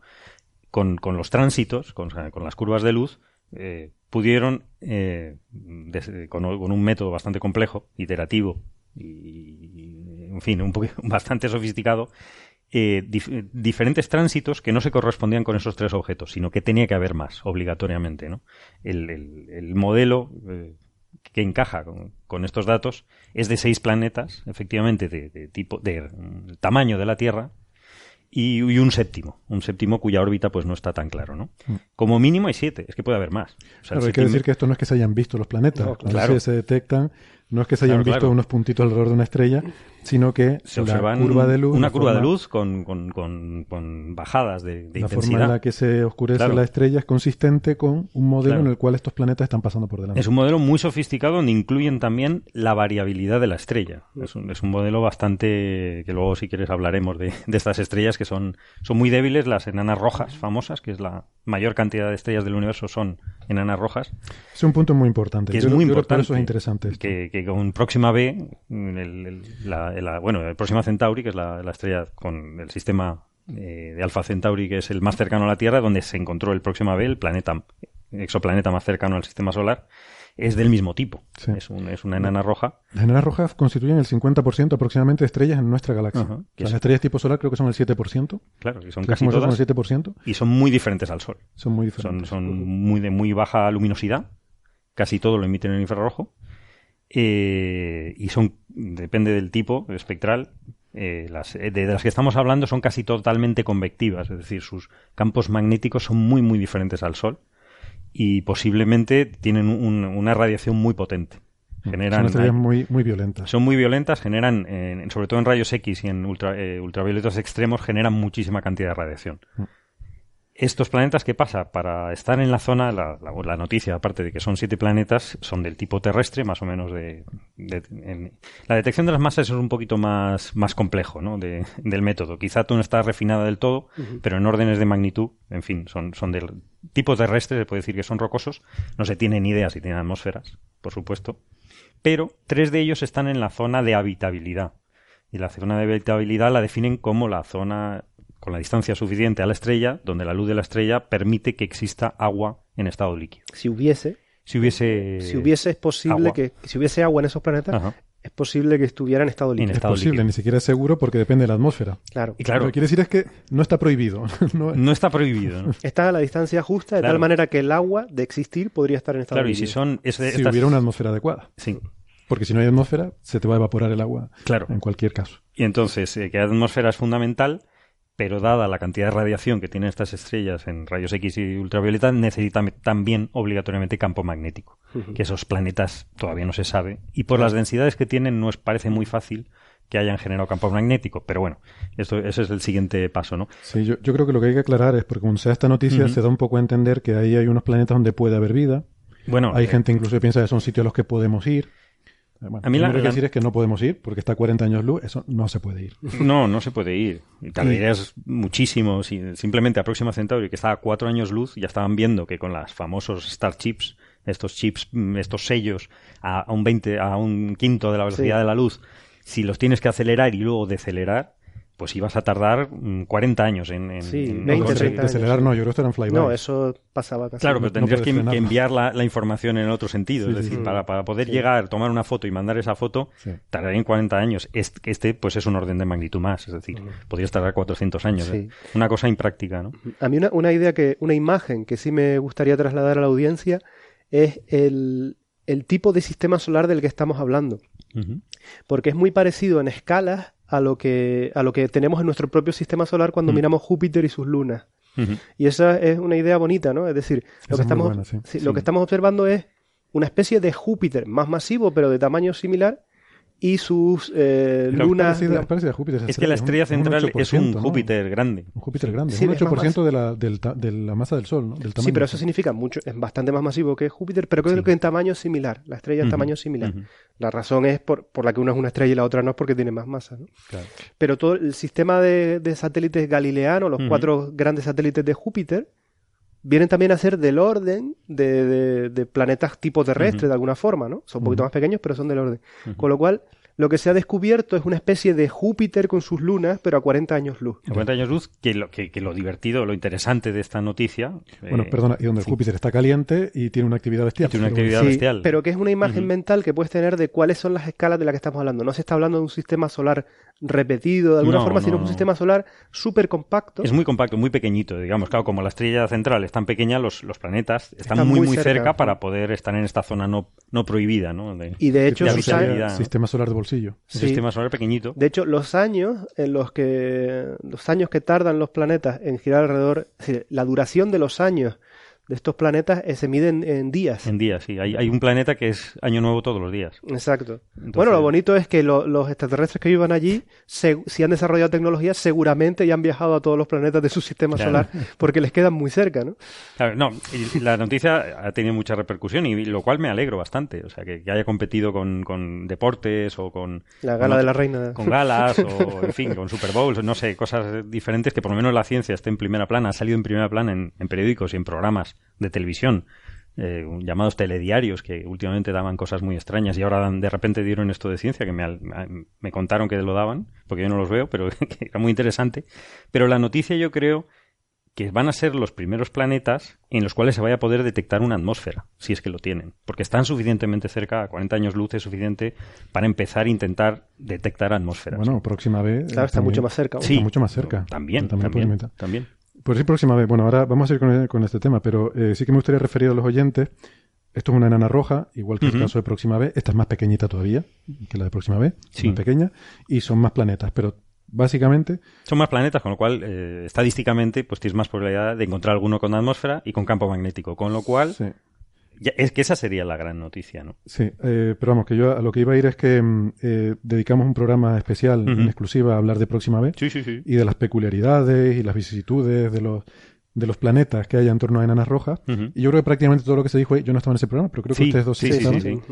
Sí, que además Nacho hizo el chiste de la próxima vez, nos vemos allí. La próxima Sí, sí. Me pareció brillante. Ahora tenemos muy- que buscar otra cosa para los siete enanitos. Pero es muy canarión ese chiste, ¿eh? porque Chicos, cada uno tira de donde es, ¿no? tú, tú y los amigos de Radio Skylab lo entenderían. Pero Pues, está muy gracioso. hombre, pero quiero, quiero referir a los oyentes ahí para Sí, un sí, análisis claro. en profundidad, porque todo eso se aplica a estos Se aplica planetas totalmente. Sí. De hecho, Próxima B está acoplada eh, gravitacionalmente, ¿no? Eh, y estos planetas posiblemente también. Es decir, eh, están dando la misma cara a, a su estrella, lo cual plantea otros problemas en cuanto a la habitabilidad Mm, que real también- de que se haya se pueda generar vida, ¿no? En ese programa desarrollamos también todo ese Ujú. tema del, de, lo, de lo que se llama la, sí, el acople debido a las fuerzas de marea, ¿no? Y que siempre den la misma cara, como y luego, pasa la Luna con la en Tierra. este ¿no? caso es, es más complejo porque también están las fuerzas de marea de todos los planetas entre sí. Sí, claro. Con Hombre, lo cual- realmente sería muy bonito ver ese sistema, ¿no? De cerca. Eh, pero bueno, de alguna forma también quizás mirar Júpiter y sus lunas sea algo similar, ¿no? Sí. Yo, eh, bueno, quiero insistir en reincidir en algo que ya hemos hablado muchas veces y que se habló en mucha profundidad en ese programa, Sí. que es que cuando los astrónomos dicen zona de habitabilidad, por favor, no hay que confundir eso con que esos planetas son habitables. No quiere decir que podemos hacer las maletas e irnos a vivir allí, ni quiere decir que allí viva nadie. Eh, quiere decir que, bueno, como planteaban ustedes, que no está excluida la posibilidad. Y, No y está añado, añado un paso más. No es lo mismo habitabilidad habitable y habitado. Claro, Hay por supuesto. hay otro- porque en algunos Sí, sí, sí, titulares no, leí he claro. descubierto siete planetas habitados o tres planetas habitados. No, no, es decir, no, hay, no. hay dos saltos antes de llegar Están a en la zona de... de- La NASA descubre tres planetas habitados.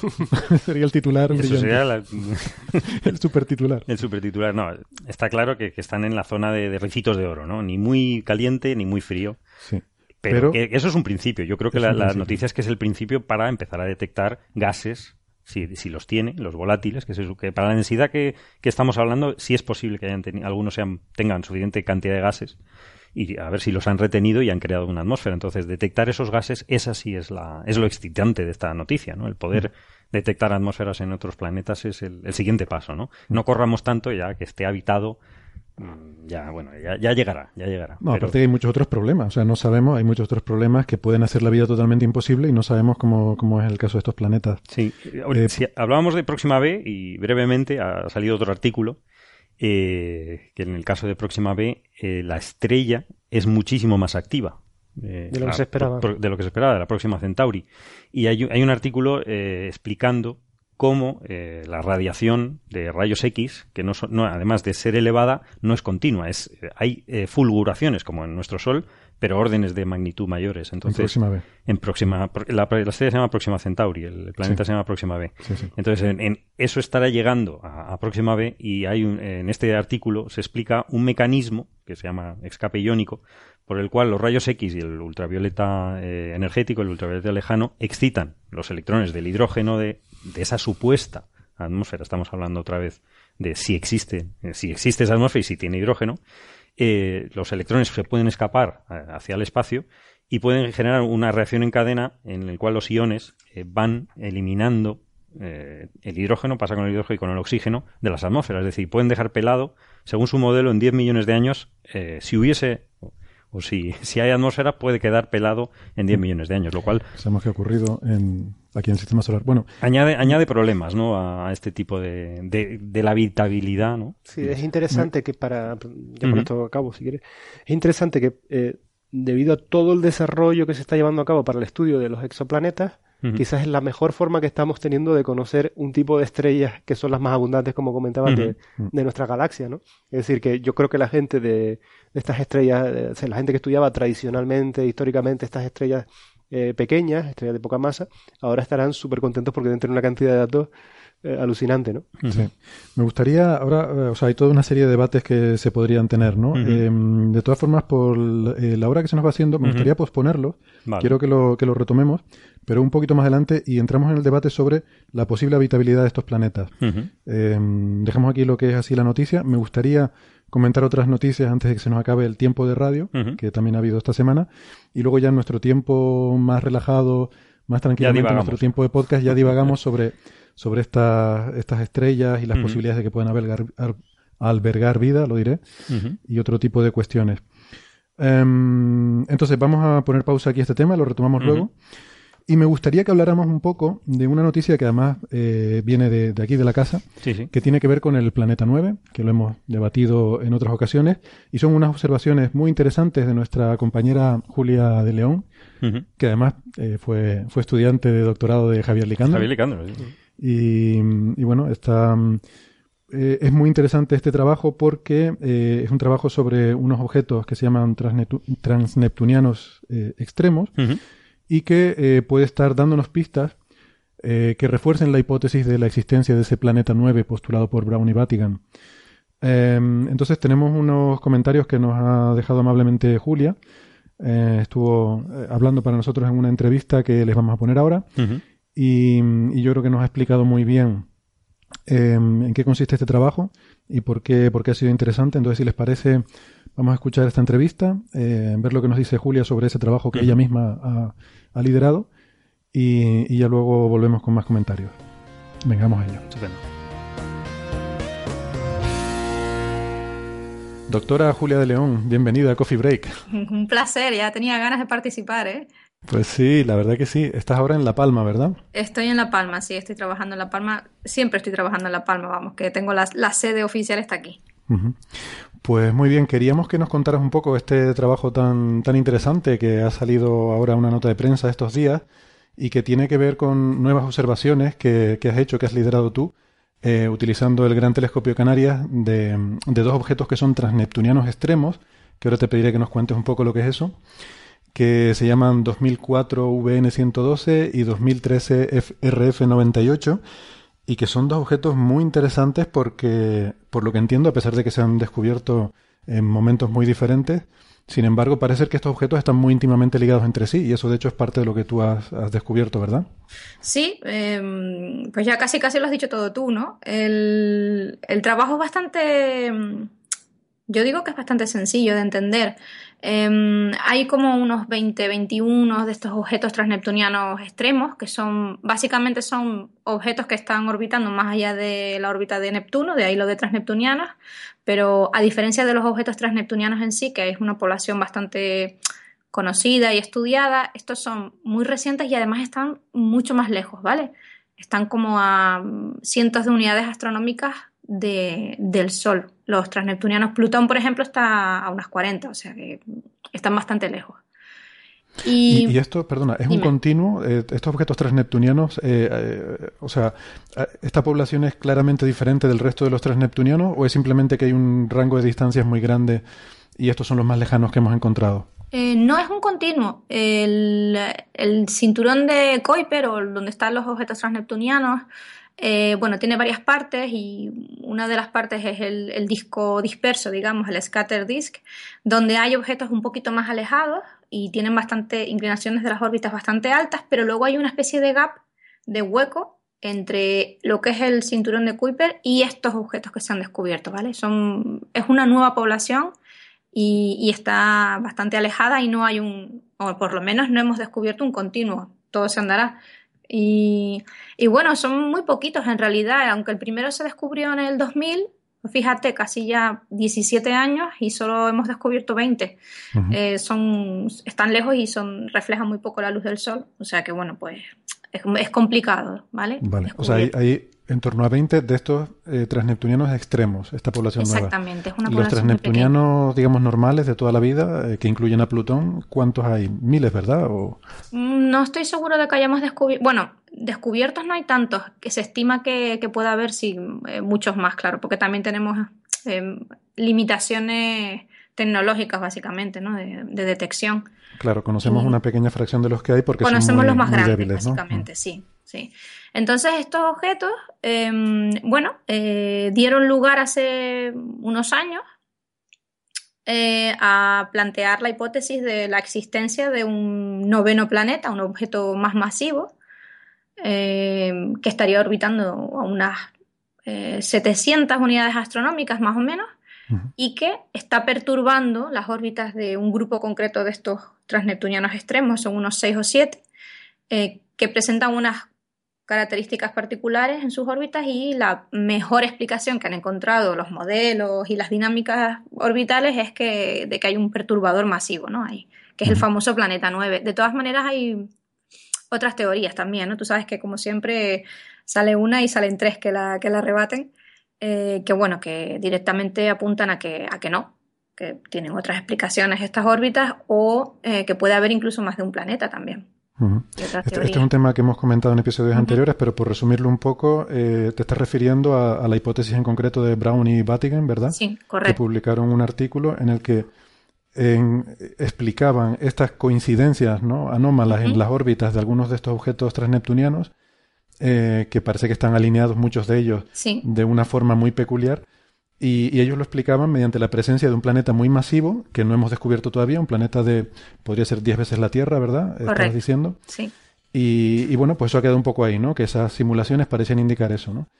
Pero, claro, como tú dices, pues puede haber otras eh, posibles explicaciones, ¿no? Pero entonces, este trabajo en concreto que, que tú has liderado, em, cuéntanos un poco cómo está relacionado con esto del planeta 9. Mira, es bastante sencillo de entender. Eh, dentro de este grupo de siete, los siete fantásticos los llamo yo, que son los que han dado lugar a la hipótesis del planeta 9, pues tenemos dos que se llaman lo que es un par. En dinámica orbital, un par son dos objetos que tienen órbitas muy, muy, muy, muy, muy parecidas, ¿vale? Eh, y tienen unas particularidades eh, que, por ejemplo, em, las direcciones del perihelio y otras propiedades orbitales que son un poco complicadas de explicar, Em, están, están muy, muy, muy juntas en separación angular. O sea, las órbitas son casi, casi, casi idénticas. Em, las teorías para explicar este tipo de pares, digamos, de asteroides eh, son, son varias. La más plausible son que en un pasado eh, pudiera ser un asteroide, simplemente un asteroide binario, ¿vale? Que, eh, bueno, pues por diferentes circunstancias se vio perturbado y quedó ese remanente de órbitas similares, aunque ya no orbita uno alrededor del otro, ¿vale? Y otras teorías son también que, bueno, pues que básicamente pues pueden provenir de un objeto común. Un objeto común que se disoció o se fragmentó por la interacción gravitatoria con otro objeto más masivo. Y ahí es donde nos fuimos nosotros. Bueno, pues vamos a ver si los colores o el espectro en el visible nos da resultados similares de los dos objetos y eso va a reforzar la hipótesis de que provienen de, un, cuerpo progenitor eh, idéntico, ¿no? Digamos que se fragmentó, se disoció por una interacción gravitacional y eso es lo que hemos encontrado. Entonces, claro, esta es la primera vez que se hacen observaciones de espectroscopía de estos objetos, ¿verdad? Porque son muy débiles, muy lejanos, muy pequeñitos, estos dos eh, transneptunianos extremos, y teníamos simplemente observaciones fotométricas, o sea, mm, tenemos estos puntitos de luz, pero hasta ahora no se había podido medir el espectro porque eh, esas mediciones espectroscópicas requieren mucha más luz y por tanto necesitamos grandes telescopios para eso, ¿verdad? Efectivamente, y ahí es donde entramos en, en juego con el Gran Tecán. Claro, tenemos la fantástica suerte de tener un 10 metros eh, aquí en la isla de La Palma. Em, y bueno, lo que hicimos fue pues, solicitar tiempo de observación, el tiempo discrecional del director. Em, y bueno, parece que el proyecto pues gustó y nos dieron, nos dieron unas, unas horas, ¿no? Para que te hagas una idea, integramos eh, unas casi tres horas para el más débil de ella. Y entonces la conclusión es que estos dos objetos eh, tienen propiedades espectrales muy similares, lo cual indicaría que tienen un origen común. Eh, Efectivamente, mira, este tipo de cuerpos que están compuestos casi siempre de, mm, bueno, lo que creemos, ¿no? Que tendrán una composición similar a lo que se observa de, otros objetos helados, ¿no? Del exterior del sistema solar. Eh, básicamente son hielos, hielos de distintas sustancias, metano principalmente, y bueno, carbono y muchos compuestos orgánicos procesados, ¿vale? Porque están, las superficies están expuestas, no tienen atmósfera, entonces el, pues toda la radiación del Sol, las partículas cargadas energéticas y tal del Sol, pues alteran estos compuestos, ¿no? Son los orgánicos complejos que llamamos otolins, que lo, lo seguramente mencionado alguna vez. Em, entonces, la parte mala es que, digamos que las características eh, de espectrales mm, de estos compuestos aparecen casi todas en el infrarrojo. Tienes que irte hacia entre 0,8 y 2,5 micras y, ahí es donde aparecen bandas de absorción y cositas que tú puedes identificar fácilmente. Mira, esto es una bandita de metano, esto es un orgánico. Y en el visible, lo único que tienes son espectros lineales, lineales y sin bandas de absorción y sin nada. Eh, entonces, bueno, lo que puedes llegar a medir es básicamente una pendiente espectral, ¿no? como de rojo, eh, es la superficie, cómo derroja la superficie. Eh, y bueno, en concreto estos dos em, objetos transneptunianos extremos tienen pendientes espectrales idénticas dentro de las barras de error, que son pequeñas porque hemos tenido un espectro, entonces bueno, pues tiene bastante, bastante señal y eso con el Gran Tecan, son idénticas.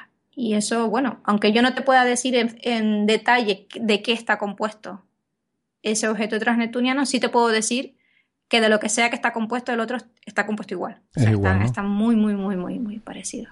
Claro, y entonces la conclusión es que estos dos objetos, eh, un poco por lo que he leído, aunque esto no, eh, bueno, te voy a preguntar cuánto de especulativo es o cuánto de asentado es, que estos dos objetos entonces tienen ese origen común, eh, estaban juntos, viajaban juntos por el espacio y se encontraron con un gran perturbador en algún momento que además incluso creo que dan un número de en torno a 10 millones de años, hace 10 millones de años los perturbó y los, los, sacó, los desligó y los ha enviado en a esta órbita en la que están ahora eh, juntos, prácticamente en la misma órbita, pero, pero ya no ligados uno con el otro, ¿verdad? ¿Esa sería la conclusión? Sí, efectivamente. Eso ya es la parte más de... Digamos que con los colaboradores de, de la Universidad Complutense de Madrid, que son más expertos eh, con, Carlos y con Raúl de la Fuente Marcos, son más expertos en lo que es la dinámica orbital y en hacer las simulaciones, la parte más teórica, ¿no?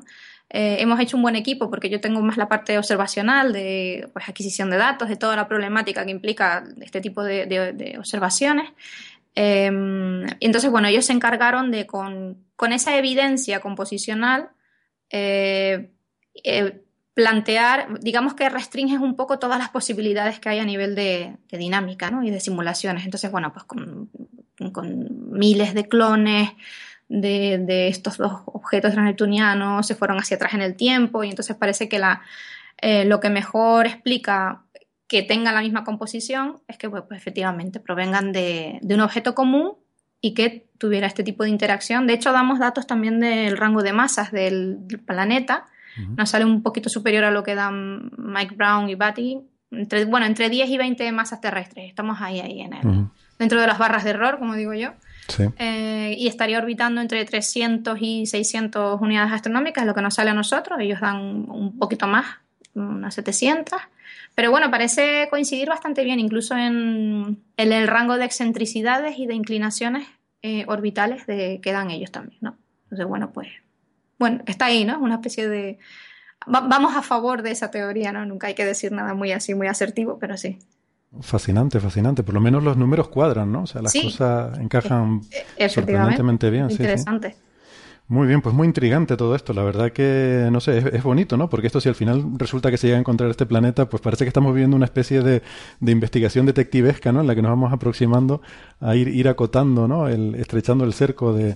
Hay mucho interés, desde luego el, el, trabajo ha sido publicado bastante... Mm, eh, timely, ¿no? En inglés, que ahora no me sale la, expresión en, sí, en, español, no la tengo. Madre mía, qué desastre. Pero bueno, la NASA ha lanzado ahora una iniciativa súper interesante, ¿no? En el, Universe, este que llaman ellos, ¿no? Eh, ha, puesto a disposición de toda la gente eh, imágenes de WISE en el infrarrojo. Y, bueno, a la casa del planeta, ¿no? La gente básicamente te metes en la página web y, y, te pones a buscar objetos que se muevan en los campos de, que ha tomado WISE. Sí, sí, ciencia ciudadana, ¿no? Sí, sí, sí, está súper interesante y está como muy de moda ahora mismo, ¿no? Está hot topic de estas así. Sí, sí, muchas cosas muy interesantes que han salido de ciencia ciudadana, sí. Efectivamente. Bueno, nosotros tenemos también, nos, han seguido dando tiempo de observación en Gran TK, es una buena noticia, y, bueno, vamos a observar otros objetos, eh, más, más objetos neptunianos, a ver qué, a ver qué tenemos. Muy bien, muy bien, fascinante. Pues nada, genial, Julia. Em, enhorabuena por ese trabajo, de verdad que sí, me alegro un montón. Gracias. Y, nada, mucha suerte con esas observaciones futuras y esperamos que sigan saliendo cosas tan interesantes y que, y que nos llames para contarnos la, nos des alguna exclusiva. Seguro que sí. bueno, gracias a ti. Venga, amiga, gracias, hasta luego.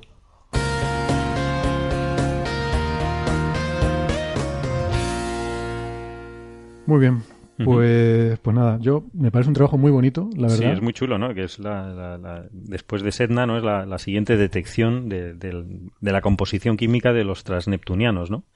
Eh, y es bastante, bastante interesante y además apoya un poco la, la, hipótesis de que exista, ¿no? Eh, este cuerpo llamado planeta nuevo, planeta X, ¿no? Porque si nueve es Plutón, según a quien le guste o no.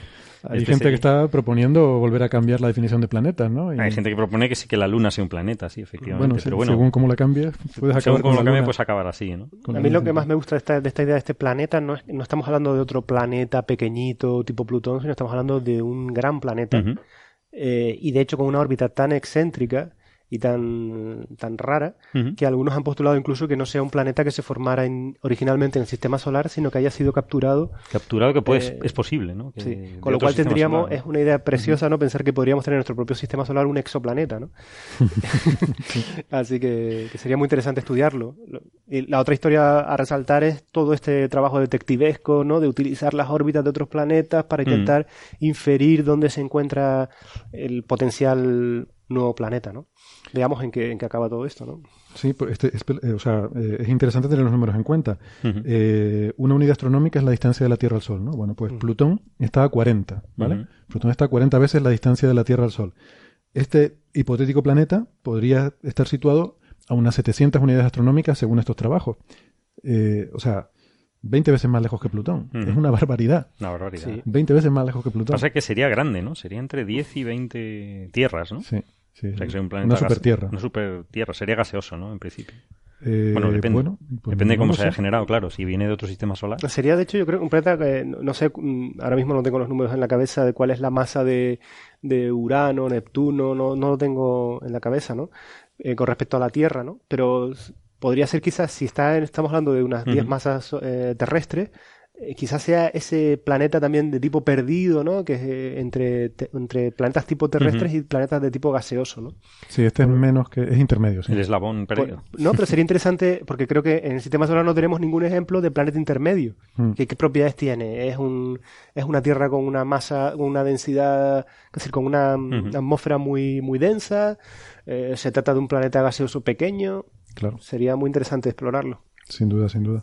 Está bien. bueno, está pues bien. por ir terminando con el Lo, tiempo de lo red, único de querías decir, que también se ha abierto a la, a la ciencia ciudadana eh, a través del el Zoo Universe, este, el zoouniverse.org, que se están eh, poniendo, es otro de sus proyectos, que son, son muy chulos para dedicarle un ratito cuando la gente, la gente le apetezca, que te ponen imágenes de diferentes partes del cielo en infrarrojo, te ponen eh, películas, ¿no? Eh, que van cambiando en la misma zona en diferentes momentos, ¿no? En diferentes instantes. Eh, es algo que a un ordenador le cuesta mucho distinguir si hay algún objeto en ese campo que se esté moviendo. Entonces el cerebro humano, que está especialmente diseñado para detectar movimiento, por- evolutivamente, por- porque somos así, eh, somos cazadores, entonces eh, detectar algo que se mueve en la maleza es, es muy interesante. Bueno, si eres presa también es interesante detectar algo Sí, que se mueve en la maleza. Algo que se mueve en la maleza también Si expresa. estás Yo me- vivo, te conviene yo me ser capaz de detectar en, el movimiento. en el otro lado. Pues esto lo están abriendo a la gente, es bastante interesante eh, que este- pasar un ratito con eso porque ayuda mucho y es posible que se pueda detectar este, este planeta 9 o planeta X, como lo quieran llamar, de entre las diferentes eh, imágenes que te van mostrando. eh, eh, pues eso, por, por la gente que quiera colaborar simplemente, ¿no? Que Ujú. es simplemente apuntar, ¿no? Sí, sí, muy bien. Y nada, ya para terminar, yo creo que una de las cosas importantes que no han pasado esta semana, Ah, sí. una cosa Ah, importante tenemos, que no ha tenemos pasado- sección de Tabi. Tenemos sección Pues pon- de Tabi, pon la cierto, música, venga. pon la música. Musiquita. Venga. Musiquita, sección de Tabi, por favor. Aquí comienza la sección Estrella de Tabi.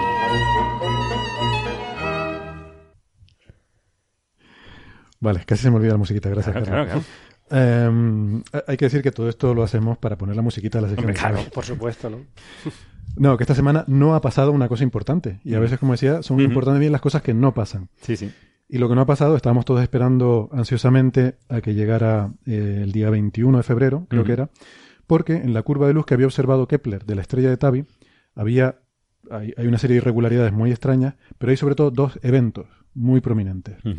Y esos dos eventos están separados por, creo recordar que unos 700 días, o no, no recuerdo exactamente, pero claro, solo había dos eh, en toda la serie temporal de Kepler que había observado durante tres años y pico, ¿no? Entonces, claro, esos dos eventos principales, está la duda de si eran periódicos, algo que se repite con esa periodicidad, como si fuera una órbita, algo que pasa y cada cierto tiempo Claro, suponiendo que es el mismo objeto que- Suponiendo- que, genera esa ocultación, esa, esa disminución de brillo para los dos eventos. Que Exactamente. eso ya era mucho suponer porque son muy diferentes. Claro, pero bueno, cuando se bueno. hablaba de la esfera de Dyson y todas estas cosas, pues bueno, Suponiendo se supone que- que... es algo en órbita, incluso la propia Tabi en su charla TED decía, bueno, Sí. si esto es algo que, que si esto es un periodo orbital y no hay garantía que lo sea, decía ella, no hay garantía que lo sea, pero si lo fuera, esto sería algo en la zona de habitabilidad de esa estrella. Sí. Y eso le parecía a ella que era algo muy fascinante. Bueno, pues si eso fuera periódico, tendría que haberse repetido el martes. El martes, sí. El 21. Y hemos estado Eh, todos pendientes el sí, martes y el miércoles y no, no se ha oscurecido la estrella de Tabi. Por lo menos que sepamos. Yo sé que el martes eh, Tabi puso un tuit de no sé qué observatorio donde Hmm. informaban que el flujo era normal, que no había habido caída. Y luego a partir de entonces, bueno, nosotros no estamos observando, tenemos tiempo de observación como les dijimos, pero es para mayo. Para mayo, sí. Eh, pero por lo que he estado mirando, eh, no, no se ha registrado ninguna bajada. No, tenían un error de un par de días, entonces, pero bueno, Sí, pero creo bueno, que ya, ya, estamos, ya estamos fuera, del, error. Y además estoy esperando también las alertas de Gaia, que es este satélite que observa muchísimas estrellas, no sé, millones de estrellas, y se podrá ver. Gaia da alertas cuando varía mucho la luz de una estrella, y estaremos pendientes, pero las alertas de Gaia llegan con una semana de retraso, tardan unos días en procesarlas. Entonces vamos a estar un poco pendientes a ver si Gaia ha detectado algo, pero No en principio se diría que no se ha oscurecido la estrella de Tabi, y esto es muy importante porque quiere decir que no es periódico. Bueno. y que aquellos dos eventos... No es de Yo- ese periodo. no. No, es de ese Yo, periodo. yo quiero que ahora pongas la música del misterio, porque ahora voy a dar dos posibilidades misteriosas. Pero muy brevemente, o lo Sí, pasamos la- a la la- sección después? como titulares. Venga. Quizás sí se ha ocultado y no nos lo han dicho. O O la civilización extraterrestre que estaba allí ocultando la estrella ha decidido irse de esa estrella. Han descubierto que lo estamos observando. y vienen hacia acá. Yo tengo otro, otro brevemente, es que creo que la estrella de Tevi es más interesante ahora. Y luego lo discutiremos. Muy bien. Pues sí, puede ser perfectamente, porque esto ahora lo que sí hace es que, digamos que selecciona de todo el rango de hipótesis que había, hay algunas que se caen y otras que permanecen sobre la mesa. Bueno. Pues vamos a dejarlo aquí para nuestros amigos en la radio. Vamos a hacer una pequeña pausa de transición en lo que nos tomamos un cafecito. Y a vuelta de ese café, nosotros en Internet, eh, en iVoox y en iTunes, vamos a seguir debatiendo sobre Trappist 1, sobre la estrella de Tabi, sobre hidrógeno metálico y sobre un vacío misterioso intergaláctico. Venga, hasta dentro un momentito. Hasta ahora.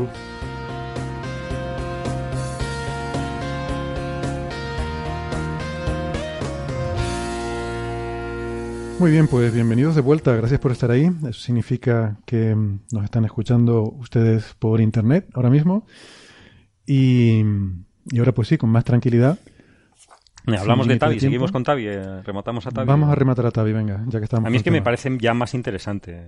A mí una cosa que me gusta mucho, mucho de, de, ya, de Tabitha Voyager es que no le gustaba nada la explicación, lógicamente, más mágica de, megaestructuras alienígenas, ¿no? Que, le incomodaba bastante, de hecho, es una persona seria. Y dice, hombre, bueno, ¿por qué me vienen a mí con estas cosas? No creo que debamos, es decir, lo que pasa es que la hipótesis extraterrestre plantea más cuestiones que resuelve. Sí. Entonces, por, en ese sentido, no es, em, bonita desde un punto de vista, incluso diría estético, ¿no? de, de explicativo científico. Mm. No es por, no porque, como hemos hablado muchas veces, yo no tengo absolutamente, no creo que nadie tenga absolutamente nada en contra de que exista vida o civilización. No, todo lo contrario, ojalá, es que nos encantaría. La cuestión es por la que hemos criticado tanto esa posible hipótesis de extraterrestre o de civilización extraterrestre es porque eh, eh, para, no, está fundamentada, no está fundamentada.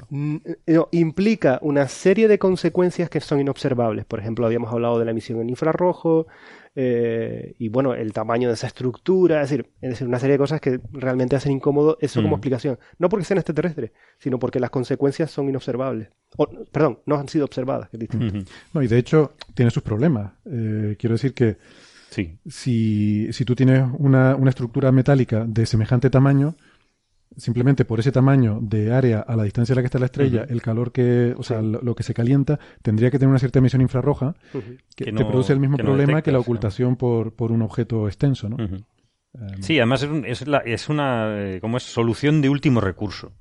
Es decir, cuando no tengas nada más, pues, pues a lo mejor puedes empezar a Pero que aquí damos un paso más que no es solución. no, no Porque entonces tienes que explicar, tienes, tienes que poner otro parche. Te crea más parches, ¿no? Para explicar.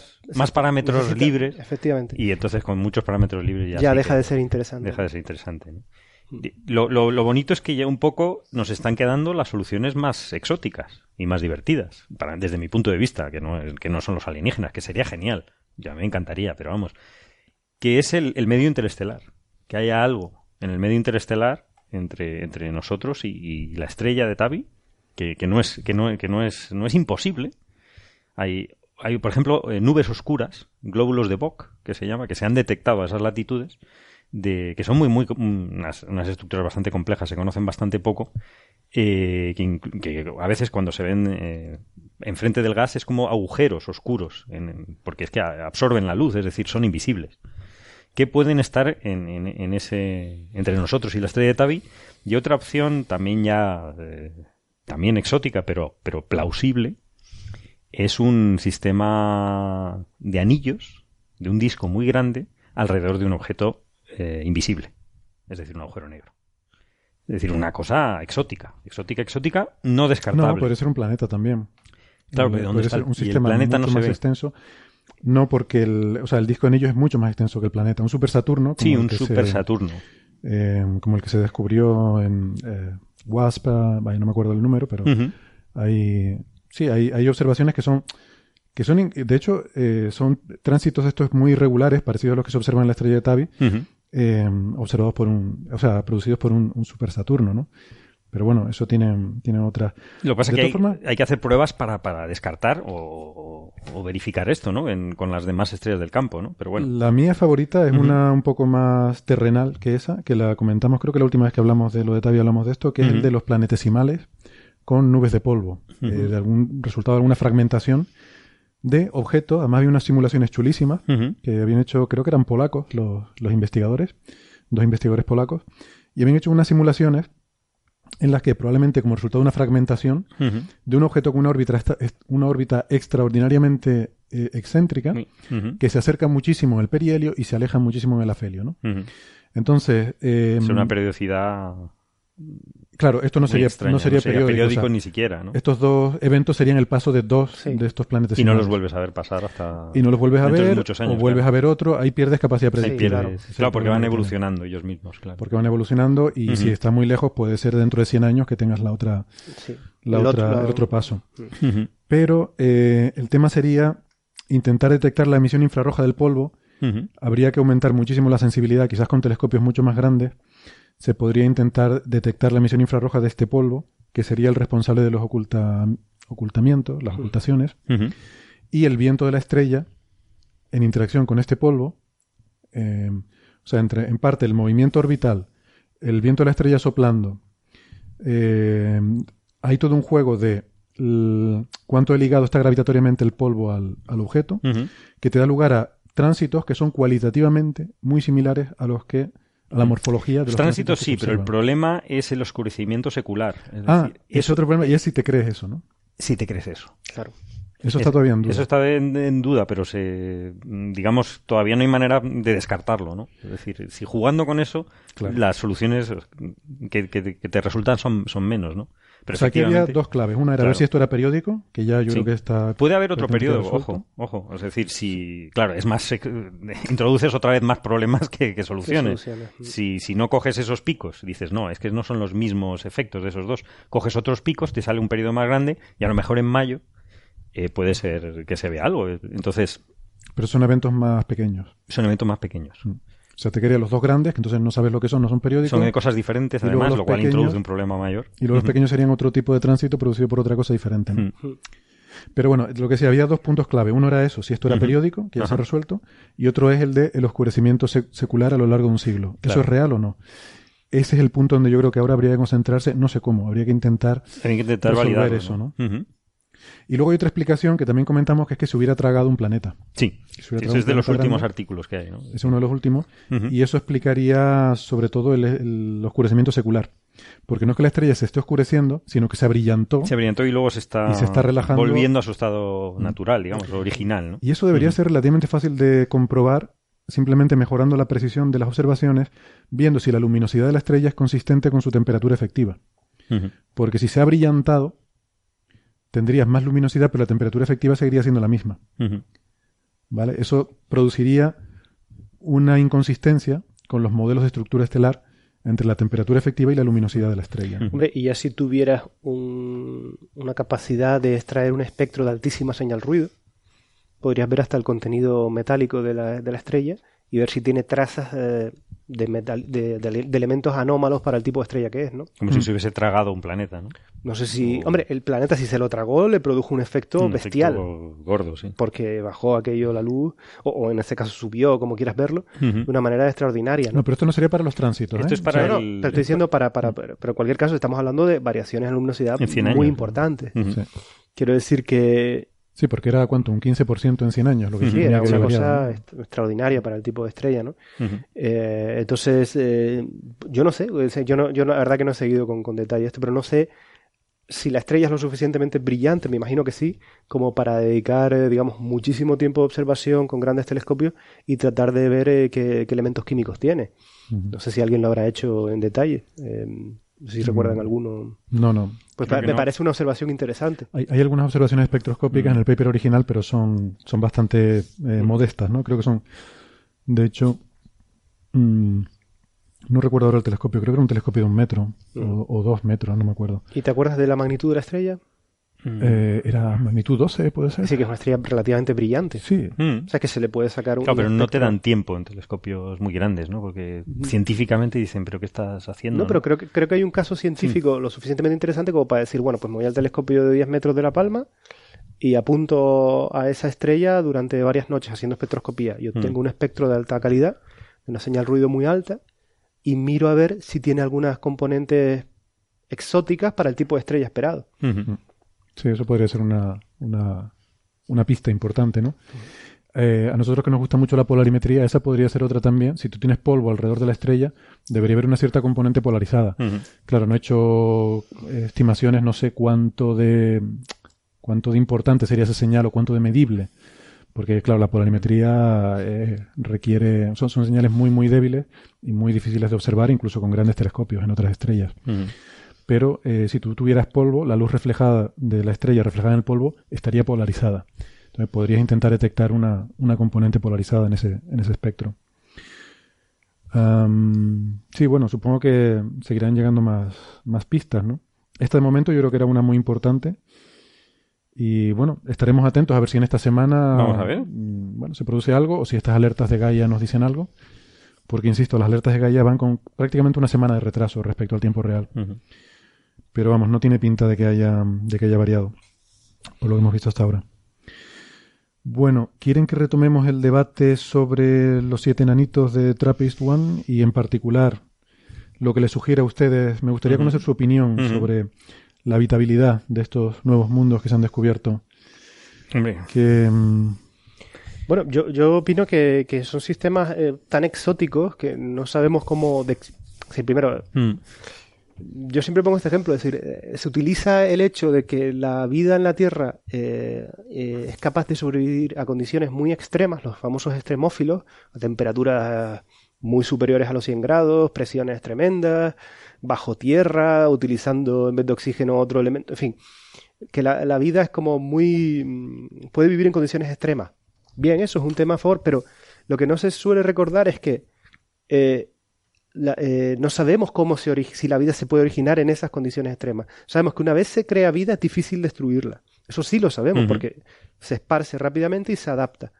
Pero de ahí a decir que es capaz de surgir en esas condiciones, ya no. ya, ya hay un salto. ¿no? Y otra cosa que, si no recuerdo mal, y me pareció haber leído, es que se cree que estos planetas nacieron en, en- a distancias mucho más lejanas de las que se encuentran ahora de la estrella. Sí. Si esto fuera correcto, quizás pudieron tener los precursores de la vida antes en condiciones más favorables en términos de radiación que le llega de la estrella, o tenían una atmósfera o por lo que fuera.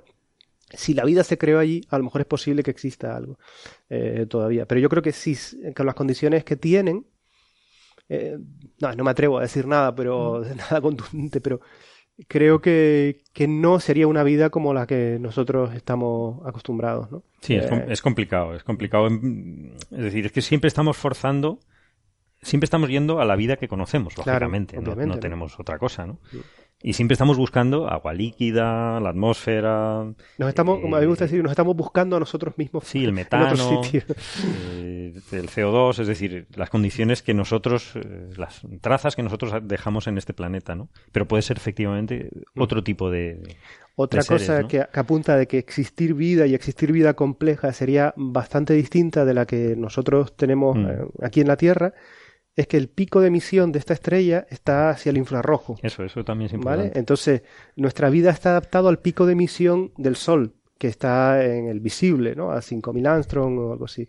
Y por lo tanto, la, la vida se ha desarrollado adaptada a, por ejemplo, a que la, la fotosíntesis sea especialmente efectiva en esas longitudes de onda. Es decir, que la- las potenciales plantas de esos planetas tendrían que haberse adaptado Al infrarrojo. al infrarrojo, ¿no? Con lo cual también serían Muy extraña, sí. extrañas o distintas para nosotros. De todas formas, eso es un palito a, a los periódicos y a las, a las imágenes estas que han generado, que la estrella sí la ponen un poquito más pequeña, pero no la ponen roja. Es decir, la ponen como el sol un poquito más débil en una puesta de sol. Y luego, por supuesto, han puesto agua líquida, han puesto océanos y han puesto nubes. Vale. O sea que, bueno, sí, es una, es una, es un sueño lo que han dibujado. Que eso puede ser positivo o no, ¿no? Porque la gente que lo ha recibido, que me contaba, lo que me hizo mucha gracia que, que en cuanto recibió la gente, en cuanto se dio esta noticia, a la media hora por WhatsApp estaba todo el mundo, gente que no, que no, no es de nuestro campo, es decir, gente de, de- de normal. Yo creo decir, que, de la que hay una mayor eh, mm, excitación o eh, em, emoción en el público en general que en las propias comunidades astronómicas, ¿no? Yo creo que entre nosotros es como, ah, vale, otro, qué curioso, un sistema... No eran tres, son siete. Sí, a no, mí me, preguntó un periodista sobre este tema y me preguntó, ¿consideras que es la, la noticia del año? No. Digo, vamos a Eh, ver, no. tengo claro ni que sea la noticia de la semana. Eh, eh, o sea, para aquí, para el coffee break, eh, de las noticias que hemos tratado y algunas más que vamos a tratar, no tendría claro cuál. Que, Es que de año llevamos poco, entonces, claro. Pe- Pero, pero, de las- pero la semana sí la tenemos, De la ¿no? semana y, sí, y ¿no? tengo claro ni que sea la de la semana. Yo creo que es interesante eh, y, es, y es importante desde un punto de vista técnico. O sea, para la comunidad que trabaja en estas cosas. Claro, lo Y- interesante luego- es el, el siguiente paso. O sea, luego- sí, lo que... Sí, lo- luego explicaré un poco por qué creo que es importante y, y podemos entrar en ese debate, pero científicamente. Desde un punto de vista de la- lo que dices tú, Nacho, del entusiasmo que ha generado, que yo creo que es por lo de los mundos habitables y tal, vamos a ver, no es el primer planeta habitable, en zona de habitabilidad, perdón. Que es un nombre que a mí no me gusta nada porque No, transmite la impresión de que es un planeta habitable y puede que no lo sea para nada. para nada. No es el primero. Tampoco es el primero en torno a una enana roja. O sea, lo que tiene de exclusivo es que la enana roja más fría y más pequeña hasta ahora, y que bueno, hay seis o siete en lugar de tres como se pensaba que había Sí, antes. Bien. sí. Rocosos, que son, son del tamaño de la Rocosos. Tierra, eso sí. Problemas que pueden tener los planetas en torno a una eh, enana roja para la vida. Lo dicho, lo comentaron ustedes en aquel episodio. Si quieren, vamos a repasarlo otra vez. Eh, Sí. que- Bueno, lo, lo que ha dicho Nacho, que, Lo de que emiten en ¿no? infrarrojo. Ah, que emite infrarrojo. Bueno, pero eso no tiene por qué ser un problema no grave, ¿no? un problema. Es una cuestión a la que hay que adaptarse, pero no. No, claro, vale. Sí, lo que pasa es que para que haya agua líquida te tienes que acercar mucho. Si te acercas mucho, es una estrella que emite, como hemos dicho, en, en rayos X y en ultravioleta muy intensamente, Sí. dejando de lado que tiene fulguraciones. Es un, Sí. No es una estrella, de esta, esta de que estamos hablando, la Trappist, demasiado conocida por sus fulguraciones, pero tiene. De hecho, en el modelo para sacar los planetas tienes que introducir que tiene fulguraciones. Es decir, que ya está reconociendo... Estamos viendo antes en el artículo, en el propio artículo de Nature, dice en la sección de métodos, eh, que es uno de Sí, los sí. apéndices del artículo, hablan de que detectaron dos con Spitzer en los 20 días de En observación. el 20 de observación ya hubo dos, Para detectarlas con Spitzer tienen que haber sido brutales. muy gordas. sí. Eh, y dos en 20 días quiere decir una, una a la semana, básicamente, ¿no? Que el tiempo espacial, por decirlo ahí, el famoso tiempo espacial Luego, el- que, que a veces se habla, ¿no? De, que en el- Sí, sí. de las tormentas solares y todo, ahí es especialmente malo el tiempo espacial. Sí, pero eso es importante. A lo mejor a nosotros no nos preocupa mucho eso porque pensamos que eso es algo que afecta al iPad. Y, y es verdad, eh, aquí nos afecta nuestra tecnología y tal. Pero en la formación de los sistemas planetarios esto es importante por el tema de la atmósfera. O sea, la actividad solar a día de hoy no es una cosa que, que- que tenga repercusiones sobre la habitabilidad de los planetas, pero en el pasado sí lo fue, porque en el pasado el Sol era mucho más activo. Y hubo estudios el año pasado que indicaban bastante claramente que Marte, hace 3.000 millones de años, cuando era joven el sistema solar, Marte tenía una atmósfera como la Tierra y la perdió debido a la actividad brutal que tenía el Sol en aquella época, ¿vale? Porque no tenía un campo magnético que lo protegiera, como sí tiene la Tierra. Y, y de hecho, además, esto es muy, es muy eh, evocador porque hace 3.000 millones de años la vida, las condiciones para la vida eran mucho más eh, favorables en Marte de lo que eran en la Tierra. Sí. Eh, o sea que la, la teoría esta que hay de que la vida quizás se originó en Marte No, por eso estamos buscando en Marte y, y cayó a la Tierra, pues no restos es de ninguna vida tontería. que pudo haberse generado, ¿no? No es ninguna tontería. Era más No. fácil que hubiera vida en Marte hace 3.000 millones de años que en la Tierra. Y a mí me gusta hacer otra, otro hincapié que, que es muy importante para el tema de la vida, que es como, como, hemos estado comentando, el tema del campo magnético, la influencia del campo magnético para, para ser capaces de retener las atmósferas de los planetas Sí. y por lo tanto evitar que la radiación no solo eh, altere continuamente la vida en, en la superficie de los planetas, sino que el- el- esa, esa atmósfera es capaz de mantener el agua en estado líquido. Es decir, fí- fíjense cómo está ligado el campo magnético con la posibilidad de que exista agua líquida Mm. en el planeta vía la capacidad de retener la atmósfera. Pero es que hay otra cosa más, que si entendemos bien... Sí, es que es importante lo que has dicho. Déjame matizarlo, porque, o, o, perdón, enfatizarlo, porque aunque esté en la zona de habitabilidad, si no tiene atmósfera, no hay agua. y no hay se nada. evapora. Se evapora. Pero es que todavía voy a más, más allá. ¿Por qué la Tierra tiene un campo magnético? ¿Vale? Y si lo entendemos bien, aparentemente está ligado con el hecho de tener una luna lo suficientemente grande cerca, Ujú. capaz de producir mareas no solo en la superficie, sino también en el interior y eh, generar la rotación del núcleo de hierro. De, de- Sí, parece que es, que es de- fundamental. y sin rotación de núcleo de hierro, ¿vale? Ese, ese empuje continuo que tiene el núcleo de hierro, no se hubiera generado el campo magnético en la Tierra, o se, o se hubiera generado hace tiempo, ya se hubiera disipado porque el núcleo hubiera dejado de rotar de manera, eh, digamos que eh, capaz de generar ese campo magnético. Se hubiera evaporado la atmósfera de la Tierra por, por el, el viento solar y su- a continuación se hubiera evaporado el agua. Sí, sí. Es decir, que hay lo una de- serie de... A veces... Lo que pasó la en Marte, diferencia ¿no? entre Marte, lo Ujú. que pasó en Marte, Lo en exactamente. Marte. La Tierra no ha acabado como Marte porque tenía un Que campo, Marte tiene recordemos que no tiene campo magnético. Pero tiene un campo magnético quizás porque tiene una luna enorme alrededor. Quizás porque Pues tiene una quizás. luna. Sí, sí. Y entonces vemos la... em- Empezamos Bueno, a ver no está serie... todo claro. es- No, no está claro, pero- Pero, una- pero bueno, es un, una teoría. es un tema sí, importante. eh, Pero es una hipótesis si muy plausible. Si fuera cierto, vemos que el número de carambolas cósmicas que se tienen que dar para que un planeta pueda llegar a albergar vida, e incluso vida simple, todavía voy a decirlo de manera más conservadora, para que pueda tener agua líquida en su superficie, es enorme. Sí, sí. Tiene que estar a la distancia correcta, tiene que tener atmósfera, tiene que tener, por lo tanto, un campo magnético Campo adecuado. magnético. Y ese campo magnético tiene que ser lo suficientemente, eh, tiene que perdurar lo suficiente en el tiempo como para que se den las condiciones en las que se pueda desarrollar vida. Es decir, que, Eso es muy eh, importante, sí. que es tremendo, ¿no? Y luego no, no hemos dicho que, que esta estrella es muy extraña, es decir, es muy diferente al Sol. Sí. Es totalmente convectiva. Esto no es, es una un- tipo M6. eh, todo el material está continuamente mezclándose. Su campo magnético posiblemente hay modelos de campo magnético y no son nada parecidos al Sol. Eh, pueden ser caóticos. Aparte de ser muy muy intensos, como estamos viendo, que es el resultado de estos rayos X y estas fulguraciones, es decir, que y, obje- y objetos, o sea, planetas tan cercanos están embebidos Y en este tenemos campo a- magnético caótico. ¿Tenemos alguna idea de cuál puede ser la edad de esta estrella? ¿Es una estrella joven, una estrella vieja? No se sabe, hay un límite. Es que es, eh, eso es muy es, es un tema controvertido, bastante. De hecho, son, Por- son por estrellas que duran miles claro, de millones de Son años. estrellas muy, sí, antiguas. Muy, muy, muy duraderas, pero muy, muy duraderas. Por probabilidad es posible que sea mucho más vieja que el Sol. Es Puede que eso es muy interesante también a la hora de entender eh, cuál es el material de que pueden estar formados esos planetas también. Porque si se, tra- se trata de una estrella de segunda generación, el Sol es de Ah. tercera, ¿no?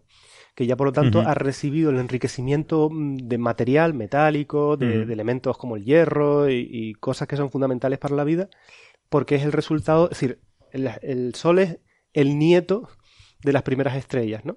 Pero aquí estaríamos hablando de los hijos. Serían estrellas de segunda generación, si son estrellas de que digamos que tienen 10.000 millones de años o algo Ujú. así.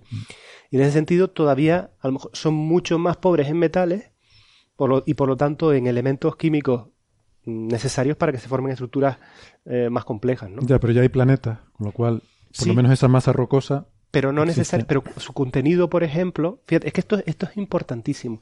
Tú puedes formar planetas sin tener, eh, sin tener eh, hierro. ¿Vale? Lo puedes formar, eh, no ne- se puede tener elementos pesados, pero no necesariamente hierro. Si no tienes hierro, los materiales pesados que van al centro de los planetas quizás no tengan el contenido metálico capaz de generar campo magnético. Claro. Vale, por el campo magnético, sí, sí. es decir, claro, que, cuidado, ¿eh? Es decir, eh, eh, Eso es interesante, sí, sí. cierto. Bastante interesante, pero son muchos muchos parámetros desconocidos. Hay Efectivamente, mm, Es decir, que la, la vida, o sea, por lo menos la vida como la terrestre, eh, no, es, no, no se origina al principio del universo, se origina, eh, de hecho, la Tierra, eh, junto con el Sol, tiene unos 4.000 algo millones de años. Entonces, fíjate, todo, ya pasó, pasaron eh, 8.000 millones de años antes de que se creara eh, el Sol y por lo tanto los- también los planetas alrededor.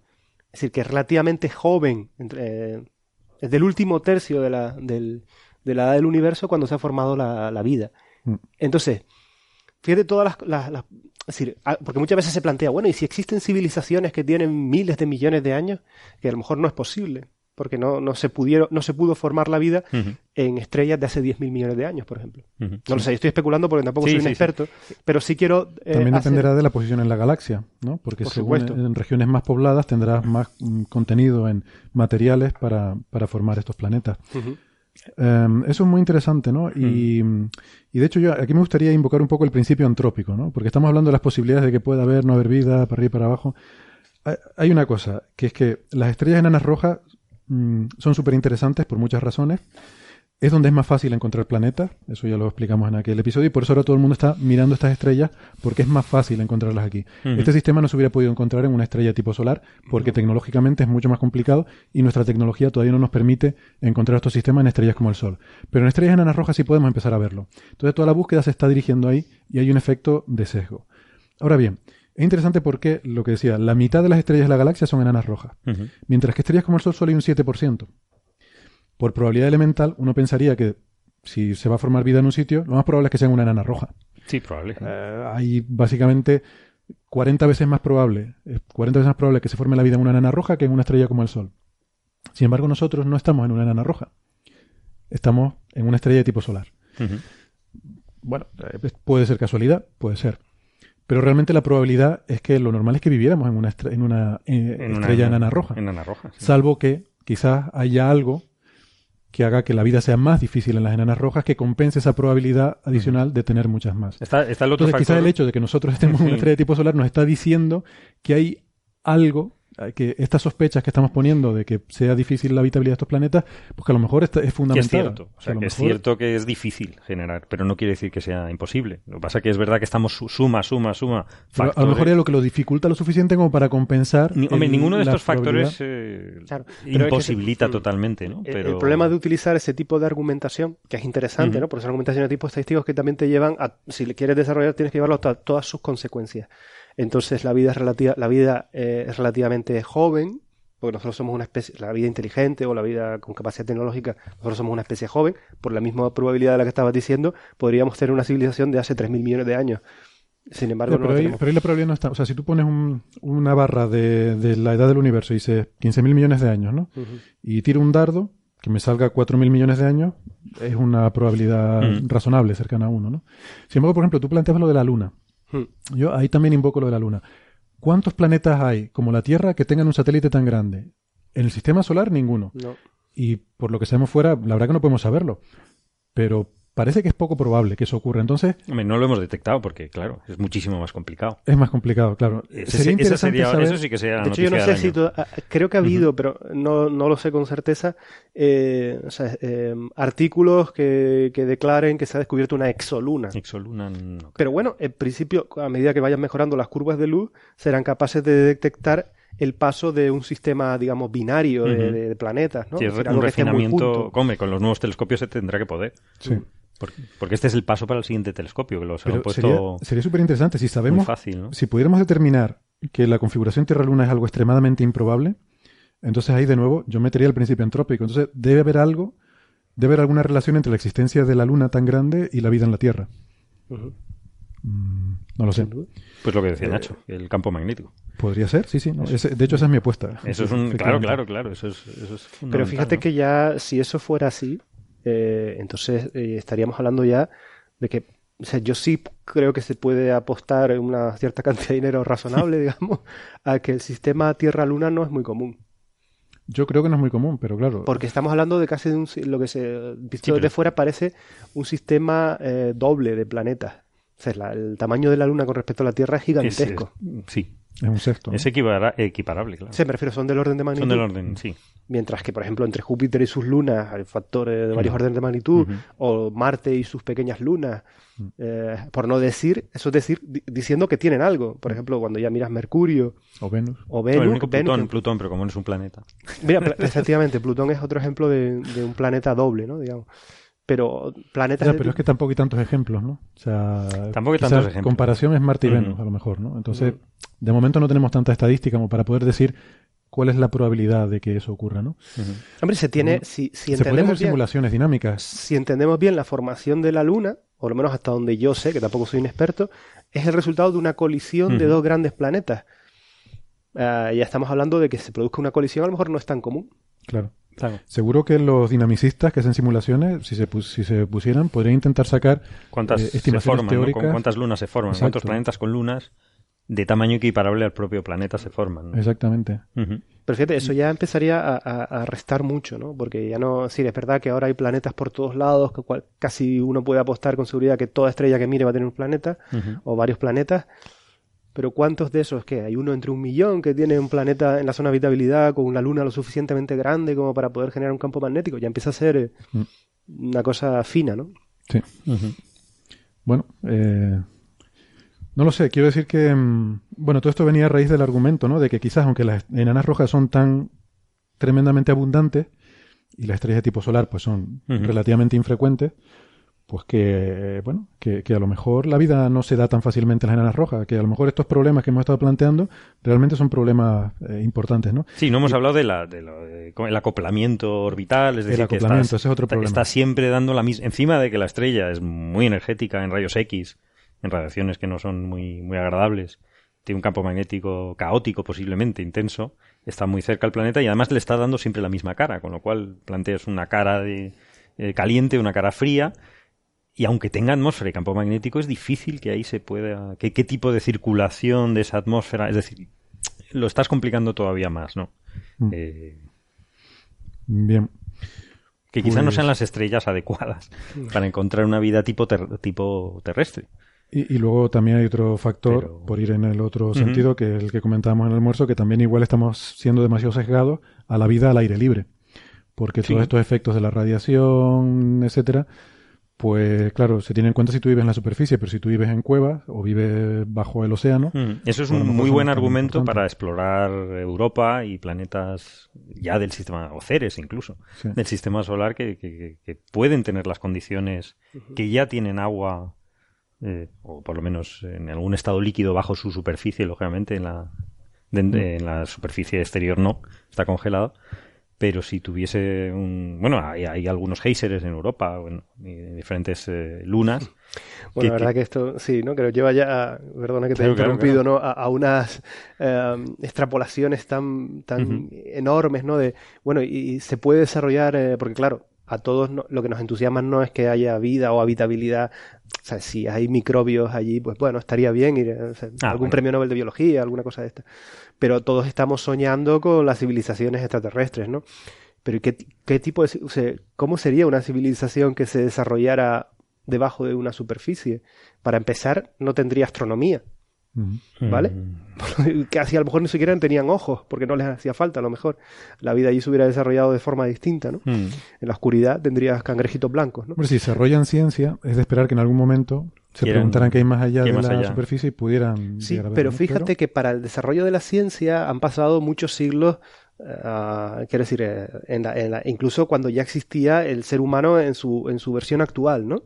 Y, y, el- y la astronomía no es una cuestión mm, menor, porque la astronomía históricamente, el conocimiento astronómico fue una de las cosas primeras que se desarrollaron históricamente eh, en las civilizaciones humanas para poder tener el control del tiempo. Es decir, el- el- la periodicidad de las estrellas eh, fue lo que desarrolló y el control del tiempo fue clave también para el desarrollo de la civilización, el desarrollo de plantar, Ujú. estas cosas. Es decir, en un sitio donde, en- don- en la oscuridad, en la oscuridad, por lo tanto, en la ausencia de, de observación del movimiento, eh, el tema del tiempo es, es un concepto mm, estre- extremadamente Abstracto. ¿vale? Eso es súper interesante.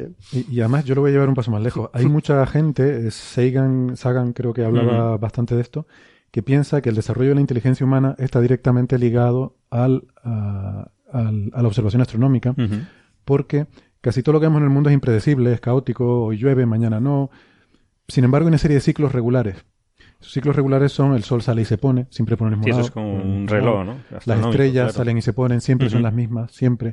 Hay ciclos totalmente predecibles. Eso es clave. El sí. hecho de observar que hay cosas que se repiten y que hay periodicidad puede haber estimulado el interés en intentar mm, predecir esos ciclos, eh, ir cada vez eh, intentando llegar entenderlo. más allá, sí, si todo fuese caótico. Si todo es caótico, ¿realmente tiene sentido intentar entender el mundo? Pues a lo mejor no. Entonces, bueno, hay antropólogos que piensan que la observación de las estrellas y de los cielos es directamente lo que hace al ser humano, por primera vez, plantearse que puede haber un orden subyacente en el mundo. Y eso es lo que es la ciencia, buscar el orden subyacente en el mundo, ¿no? Es perfectamente plausible que una civilización de delfines hiperavanzados Pero de todas formas, una civilización de delfines estaría genial también. estaría encontrarla. genial, pero a lo mejor no podríamos encontrarlo porque no habrían desarrollado No, nos instrumentos con- de no, hablaríamos con ellos igual que no hablamos con los delfines. A eso voy. Quiero decir que Claro, delfines claro. hiperdesarrollados a lo mejor tendrían una poesía maravillosa, pero no habrían inventado aparatos de radio con los que poder comunicarse con nosotros. A eso es a lo que voy, ¿no? Sí. Bueno, em, pasamos de tema. Sí, venga. Venga, eh, hay un par de cositas más que a mí me gustaría tocar, aunque sea brevemente. Una de ellas, un tema bastante interesante y bastante polémico, es el del hidrógeno metálico. Eh, porque salió un artículo en Science de, de dos investigadores, a ver si tengo por aquí, eh, bueno, debo tener por aquí el nombre, lo he perdido. Ah, sí, son dos investigadores de Harvard que se llaman, em, se llaman Isaac Silvera y Ranga Díaz. Mm, suena como portugués, ¿no? El, de origen portugués el nombre. Y resulta que ellos afirman en este artículo que han conseguido producir hidrógeno metálico a base de empaquetar a muy alta presión el hidrógeno gaseoso, llegando a una presión de 495 gigapascales. que esto, para tener una idea, es 5 millones de veces la presión atmosférica. O sea, la presión de la atmósfera son 100.000 pascales, más o menos. Estos empaquetan, em- comprimen una pequeña celda de gas de hidrógeno a esas eh, presiones tan gigantescas y además a temperaturas muy, muy bajas, pues nada, unos poquitos grados por encima del cero absoluto. Dicen que de esta forma han conseguido producir hidrógeno metálico. Lo que pasa es que este artículo, que se publicó en Science, está muy bajo sospecha. Además, para empezar, porque hay una historia previa de afirmaciones anteriores que decían... Sí, yo no sabía que había toda una, una escalada de... Que Hay es una, una carrera, carrera, ¿no? sí. Es una carrera por conseguirlo, igual que hay carrera espacial, ¿no? Sí. Entonces, bueno, esto está bastante... mm, Ténganlo, eh, en fin, como que es algo que está todavía muy... Cuarentena, sí. Ujú, Hay que dejarlo... Una cuarentena, digo. En cuarentena, sí, está bajo sospecha, pero si esto se hubiera conseguido sería un bombazo tremendo. De todas formas, esto se tiene que confirmar, es decir, para que algo se pueda... eh, Un, un experimento en laboratorio se tiene que poder repetir, no es como astronomía, Bueno, que es a que ni veces siquiera, son cosas únicas. ni ¿no? siquiera lo han repetido ellos mismos. Pues- Dicen que el acceso al laboratorio es limitado y tal, pero que lo harán. Que, que quisieron publicar los resultados antes de repetirlo, no sé. Es un poco... Ya, ya es sospechoso. Ya no, no por nada, sino simplemente que hay que mantenerlo como es, en, En con cuarentena, en cuarentena, con cautela, hay que tomárselo con... Y sobre todo hay muchos grupos competidores que van a intentar hacerlo también. Así que vamos a ver si se consigue. Pero esto del hidrógeno metálico es muy interesante, ¿verdad? Tú me comentabas, Nacho, que el interés de los planetas gigantes, por ejemplo. Claro, es decir, una, una de, magnético. la- de las cosas que sabemos eh, es que Júpiter tiene un campo magnético muy, muy intenso. ¿Y cuál es su origen? O sea, suponemos que se debe a que su núcleo, eh, de alguna manera, es el que está generando el campo magnético. Pero si el núcleo genera el campo magnético, eh, como, hemos, habl- como hemos hablado antes, tiene que estar de alguna manera cargado ¿no? eléctricamente para, para, para poder generar ese campo, ¿no? No tener una cierta conductividad. Sí, ¿no? Me refiero, se- se- tiene que tener una serie de condiciones especiales. Pero creemos que, que los planetas gigantes están hechos básicamente de hidrógeno y helio. Por lo tanto, de, cuando hablamos de que, de que su núcleo es metálico, ¿qué, ¿de qué está hecho? Es decir, ¿es, ¿es que está hecho como la Tierra principalmente por hierro o es o con hidrógeno y helio se pueden generar campos magnéticos? En ese sentido, me parece que la noticia de que pudiera haber hidrógeno metálico eh, Bueno, eso ha sido siempre uno de los, mm, en fin, no sé si decir postulados, ¿no? Pero una de las eh, hipótesis que se hacen en, en astronomía planetaria es que los núcleos de los planetas gigantes, de Júpiter y Saturno en particular, están compuestos de hidrógeno metálico, pero no se ha podido, claro, eso no se ha podido constatar, ¿no? Ahí está la sonda Juno, Sí, está ahí con problemas. con problemas. Está sí. con problemas. Se tenía que acercar más en la aproximación científica, pero se ha quedado en la órbita que está y vamos a ver qué tipo de ciencia nos da, ¿no? Sí, Pero han bueno. decidido tomar la opción conservadora mm, porque hubo un fallo ahí con uno de los motores, pero bueno. La cuestión es que uno de, las- de los objetivos científicos de Juno es analizar el campo magnético de Júpiter, ¿no? Y, tratar de relacionarlo con ese posible núcleo de hidrógeno metálico que se sospecha que puede contener, ¿no? Sí, otra, otra, otra cosa del hidrógeno metálico es que no se sabe. Yo creo que estaba mirando si es metaestable o es estable. Eh, lo bueno es que si lo consiguiésemos eh, producir, que sería muy caro al principio, pero eh, si eliminas esa presión a temperatura normal, seguiría siendo metálico y posiblemente podría ser un combustible fantástico. Tiene una capacidad energética muy elevada. Se podría usar como... como... Aparte, aparte de ser un material con características muy distintas de los que tenemos a nuestro alrededor. Sí, sería superconductor, ¿no? En principio. Sería- Ahí claro. tiene toda la pinta que puede ser Sería un superconductor. superconductor, a sí. temperatura más o menos ambiente, ¿no? Sí, sí, que No un frío, no un frío terrible, sí. ¿no? Así que realmente hay mucho interés por eh, encontrar este estado de, de la materia, digamos, del hidrógeno, en este estado, digamos, sólido, eh, para, para no solo por el interés en sí mismo de explorar eso, sino porque podría tener eh, eh, mucha utilidad tecnológica. O sea, sería el primer superconductor a temperatura ambiente. Eso tendría unas aplicaciones tecnológicas brutales, ¿no? Cambiaría totalmente la tecnología. Y a mí lo que me gusta es eso, que, que, que si consiguiésemos obtenerlo, el, el cambio de estado eh, podría liberar 216 megajulios por kilogramo. El- la dinamita tiene 4 megajulios por kilogramo. Es decir, no no es- ideas que por eso- seguro que alguien lo va No, a utilizar como Yo explosivo. me, me- me estoy refiriendo al, al, a la propul- al sistema propulsión de cohetes, como, como Sí. tiene en el blog eh, Daniel Marín, sí, sí. nuestro compañero eh, de Radio Skylab, que lo, que lo explica muy bien, que podría ser, eh, tiene muchas pegas, es decir, no se sabe, no se sabe cómo, no se sabe si se ha conseguido, pues mucho menos de cuál sería el cambio de, fase, cómo se, se podría, cómo de estable sería si al sacudirlo eso explotaría o, no, o no, en fin, pero como combustible podría ser muy interesante. Muy bien. A mí me hace mucha gracia la, forma de conseguirlo esto en el laboratorio, ¿no? Es un poco eh, el, dispositivo. Sí, es una prensa, la, ¿no? La celdilla esta tiene una prensa. Una prensa de diamantes. sí. Tiene un diamante ahí en la punta, ¿no? Sí. Y que el diamante es, muy inestable, ¿no? Porque si tiene inhomogeneidades, eh, a esas presiones se, se, rompe. Entonces hay que hacer diamante sintético. Luego el hidrógeno se, se mete en las, en, las moléculas y, y, lo hace inestable. Es decir, y lo que, a mí lo que me llamó la atención es que al hacer la presión, eh, suponían que esa era la, la, presión que habían conseguido, pero no la volvieron a medir una vez hecha la, la, medida. Es un tema complicado, ¿no? además el es muy complicado. El hidrógeno tiene impurezas, es complicado tener el material de forma completamente pura. Hay que tomárselo con calma, pero... Pero bueno, es fascinante y ojalá lo consigan, la verdad. Esto se espera que en cuestión de meses haya otros grupos reproduciendo. Se valide o se, se falsee, ¿no? Se refute. Sí, sí, esto sería, sería un bombazo. El, blog de Francis Villatoro que hablaba de esto decía que sería un premio Nobel. Sí, podría, podría ser. Curioso, no, tenía ni idea que, estaban haciendo esto. Yo creo que es totalmente mm, plausible porque, mm, porque, insisto, sobre todo por la repercusión tecnológica, es que yo creo que esto sería, sería una revolución en la tecnología.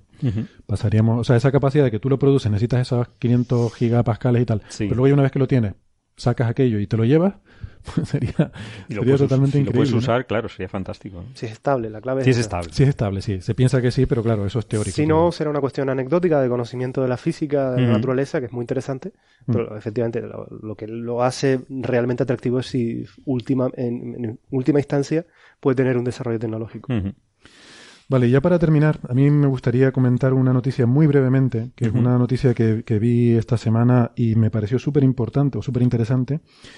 Pero eh, quiero decir que, salvo que alguno de ustedes quiera abundar más en detalles, yo simplemente voy a, voy a contar lo que, lo que he leído, porque es un tema que a mí me queda muy lejos, es sobre física de partículas.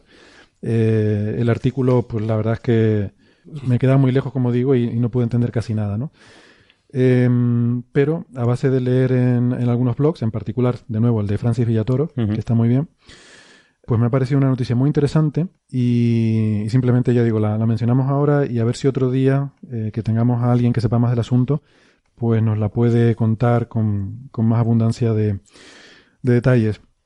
La noticia es eh, sobre una extensión al modelo estándar de la física de partículas, que eh, además es muy curioso porque le han puesto como nombre S-MASH, Smash, pero lo escriben con una S y luego más, como la serie de televisión más, que ponían unos asteriscos en medio. Estos señores deben tener la edad, la edad mía. Porque esta serie yo la veía cuando era muy pequeño, entonces no todo el mundo sabe lo que es MASH. Era buenísima, yo era buenísima. Recuerdo verla cuando era pequeño, pero no me enteraba de nada y luego ya de adulto la volví a rever y me encantó, me pareció buenísima. y, bueno, está muy, muy bien traído el acrónimo. las primeras SM son de Standard Model, la abreviatura la, abreviatura estándar del modelo estándar. Y bueno, esto se basa en lo siguiente. Tenemos el modelo estándar de la física de partículas, que es una maravilla, que con principios muy básicos, unos primeros principios de la, de la mecánica cuántica y la teoría cuántica de campos explica prácticamente todo lo que observamos en el mundo microscópico, pero tiene algunas grietitas. El modelo estándar tiene algunos fallitos, todo hay que decirlo, a pesar de lo, maravillosamente bien que funciona. Y esos detalles son los interesantes, porque es justo donde está la física nueva, ¿no? Mm. Por ejemplo, ¿qué es la materia oscura? Pues una cosa que no, no está hablando, dice. Sí, sí. Eh, los neutrinos, que según el modelo estándar no deberían tener masa, y sin embargo sabemos que tienen un poquitito de masa. Hmm. No sabemos cuánta, porque no la hemos podido medir, pero algo deben tener. Eh, algunas cosas más, como el origen de la inflación, de la inflación cósmica. Bueno, pues hay una extensión primero al modelo estándar, que es el VMSM eh, de Shaposhnikov, que es una, una, extensión que consiste en añadir tres tipos de neutrinos con una cierta masa, en fin. Y luego viene esta, esta nueva extensión sobre esta extensión anterior, que además eh, pues está bien porque está liderada por un, investigador español que se llama Guillermo Ballesteros y, otros colegas que son los que proponen este modelo SMASH, en el cual eh, añaden además un, campo escalar nuevo, eh, una acción y un quark vectorial. Y ustedes, queridos oyentes, se preguntarán qué es un quark vectorial. Pues yo me pregunto lo mismo, no tengo ni idea. así que salvo que eh, Nacho o Weston sepan lo que es. es muy lejos de vamos a dejarlo así de momento. Yo solamente me quedé con el chiste fácil de que el, si el número de partículas del, em, del em, digamos del modelo estándar pues eran eh, los 6 quarks y los 6 leptones, ¿no? Este nuevo modelo es más. Es más. Es, más que eso. Sí, que es un chiste fácil. Me gusta más el de la próxima B. Claro. De todas formas, no todos los días uno está para hacer el De todas formas, no es, no es falseable. Es decir, que aquí estamos hablando de unas energías que no podemos conseguir todavía. Entonces te pone un poco nervioso. Yo sin saber nada. Pero hay alguna predicción que al parecer sí. que se podría comprobar con mediciones del fondo de microondas quizás como las que vas, o no exactamente como las de Quijote, pero un poquito más. Eh, bueno, simplemente, por terminar de la introducción, lo interesante es que este modelo, con estos tres añadidos, tiene unas ventajas muy chulas. Ah, sí, sí. La primera tiene que ver con la, estabilidad del campo de Higgs. Esto, si recuerdan, en, en, el episodio en el que hablamos con Edelstein y Maldacena, José Edelstein dejó caer ahí una cosa sobre que la gente se había asustado mucho cuando Stephen Hawking dijo que cualquier día el campo de Higgs se relajaba a su nivel fundamental y desaparecía el universo.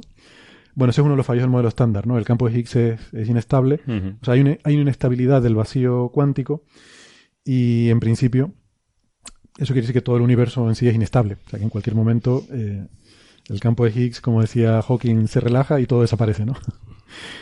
Y hacía la broma de Destiny y dice, bueno, llevamos aquí más de una hora hablando y todavía no ha desaparecido el universo, ¿no? bueno, que ya está pasando, ¿no? Está Trump en Estados Unidos. Bueno, igual se está relajando ya. Igual ya estamos a punto de es el principio del fin, ¿no? Pero es una de las debilidades del modelo estándar, ¿no? ¿Por qué el universo no ha desaparecido? Porque todavía existe un universo.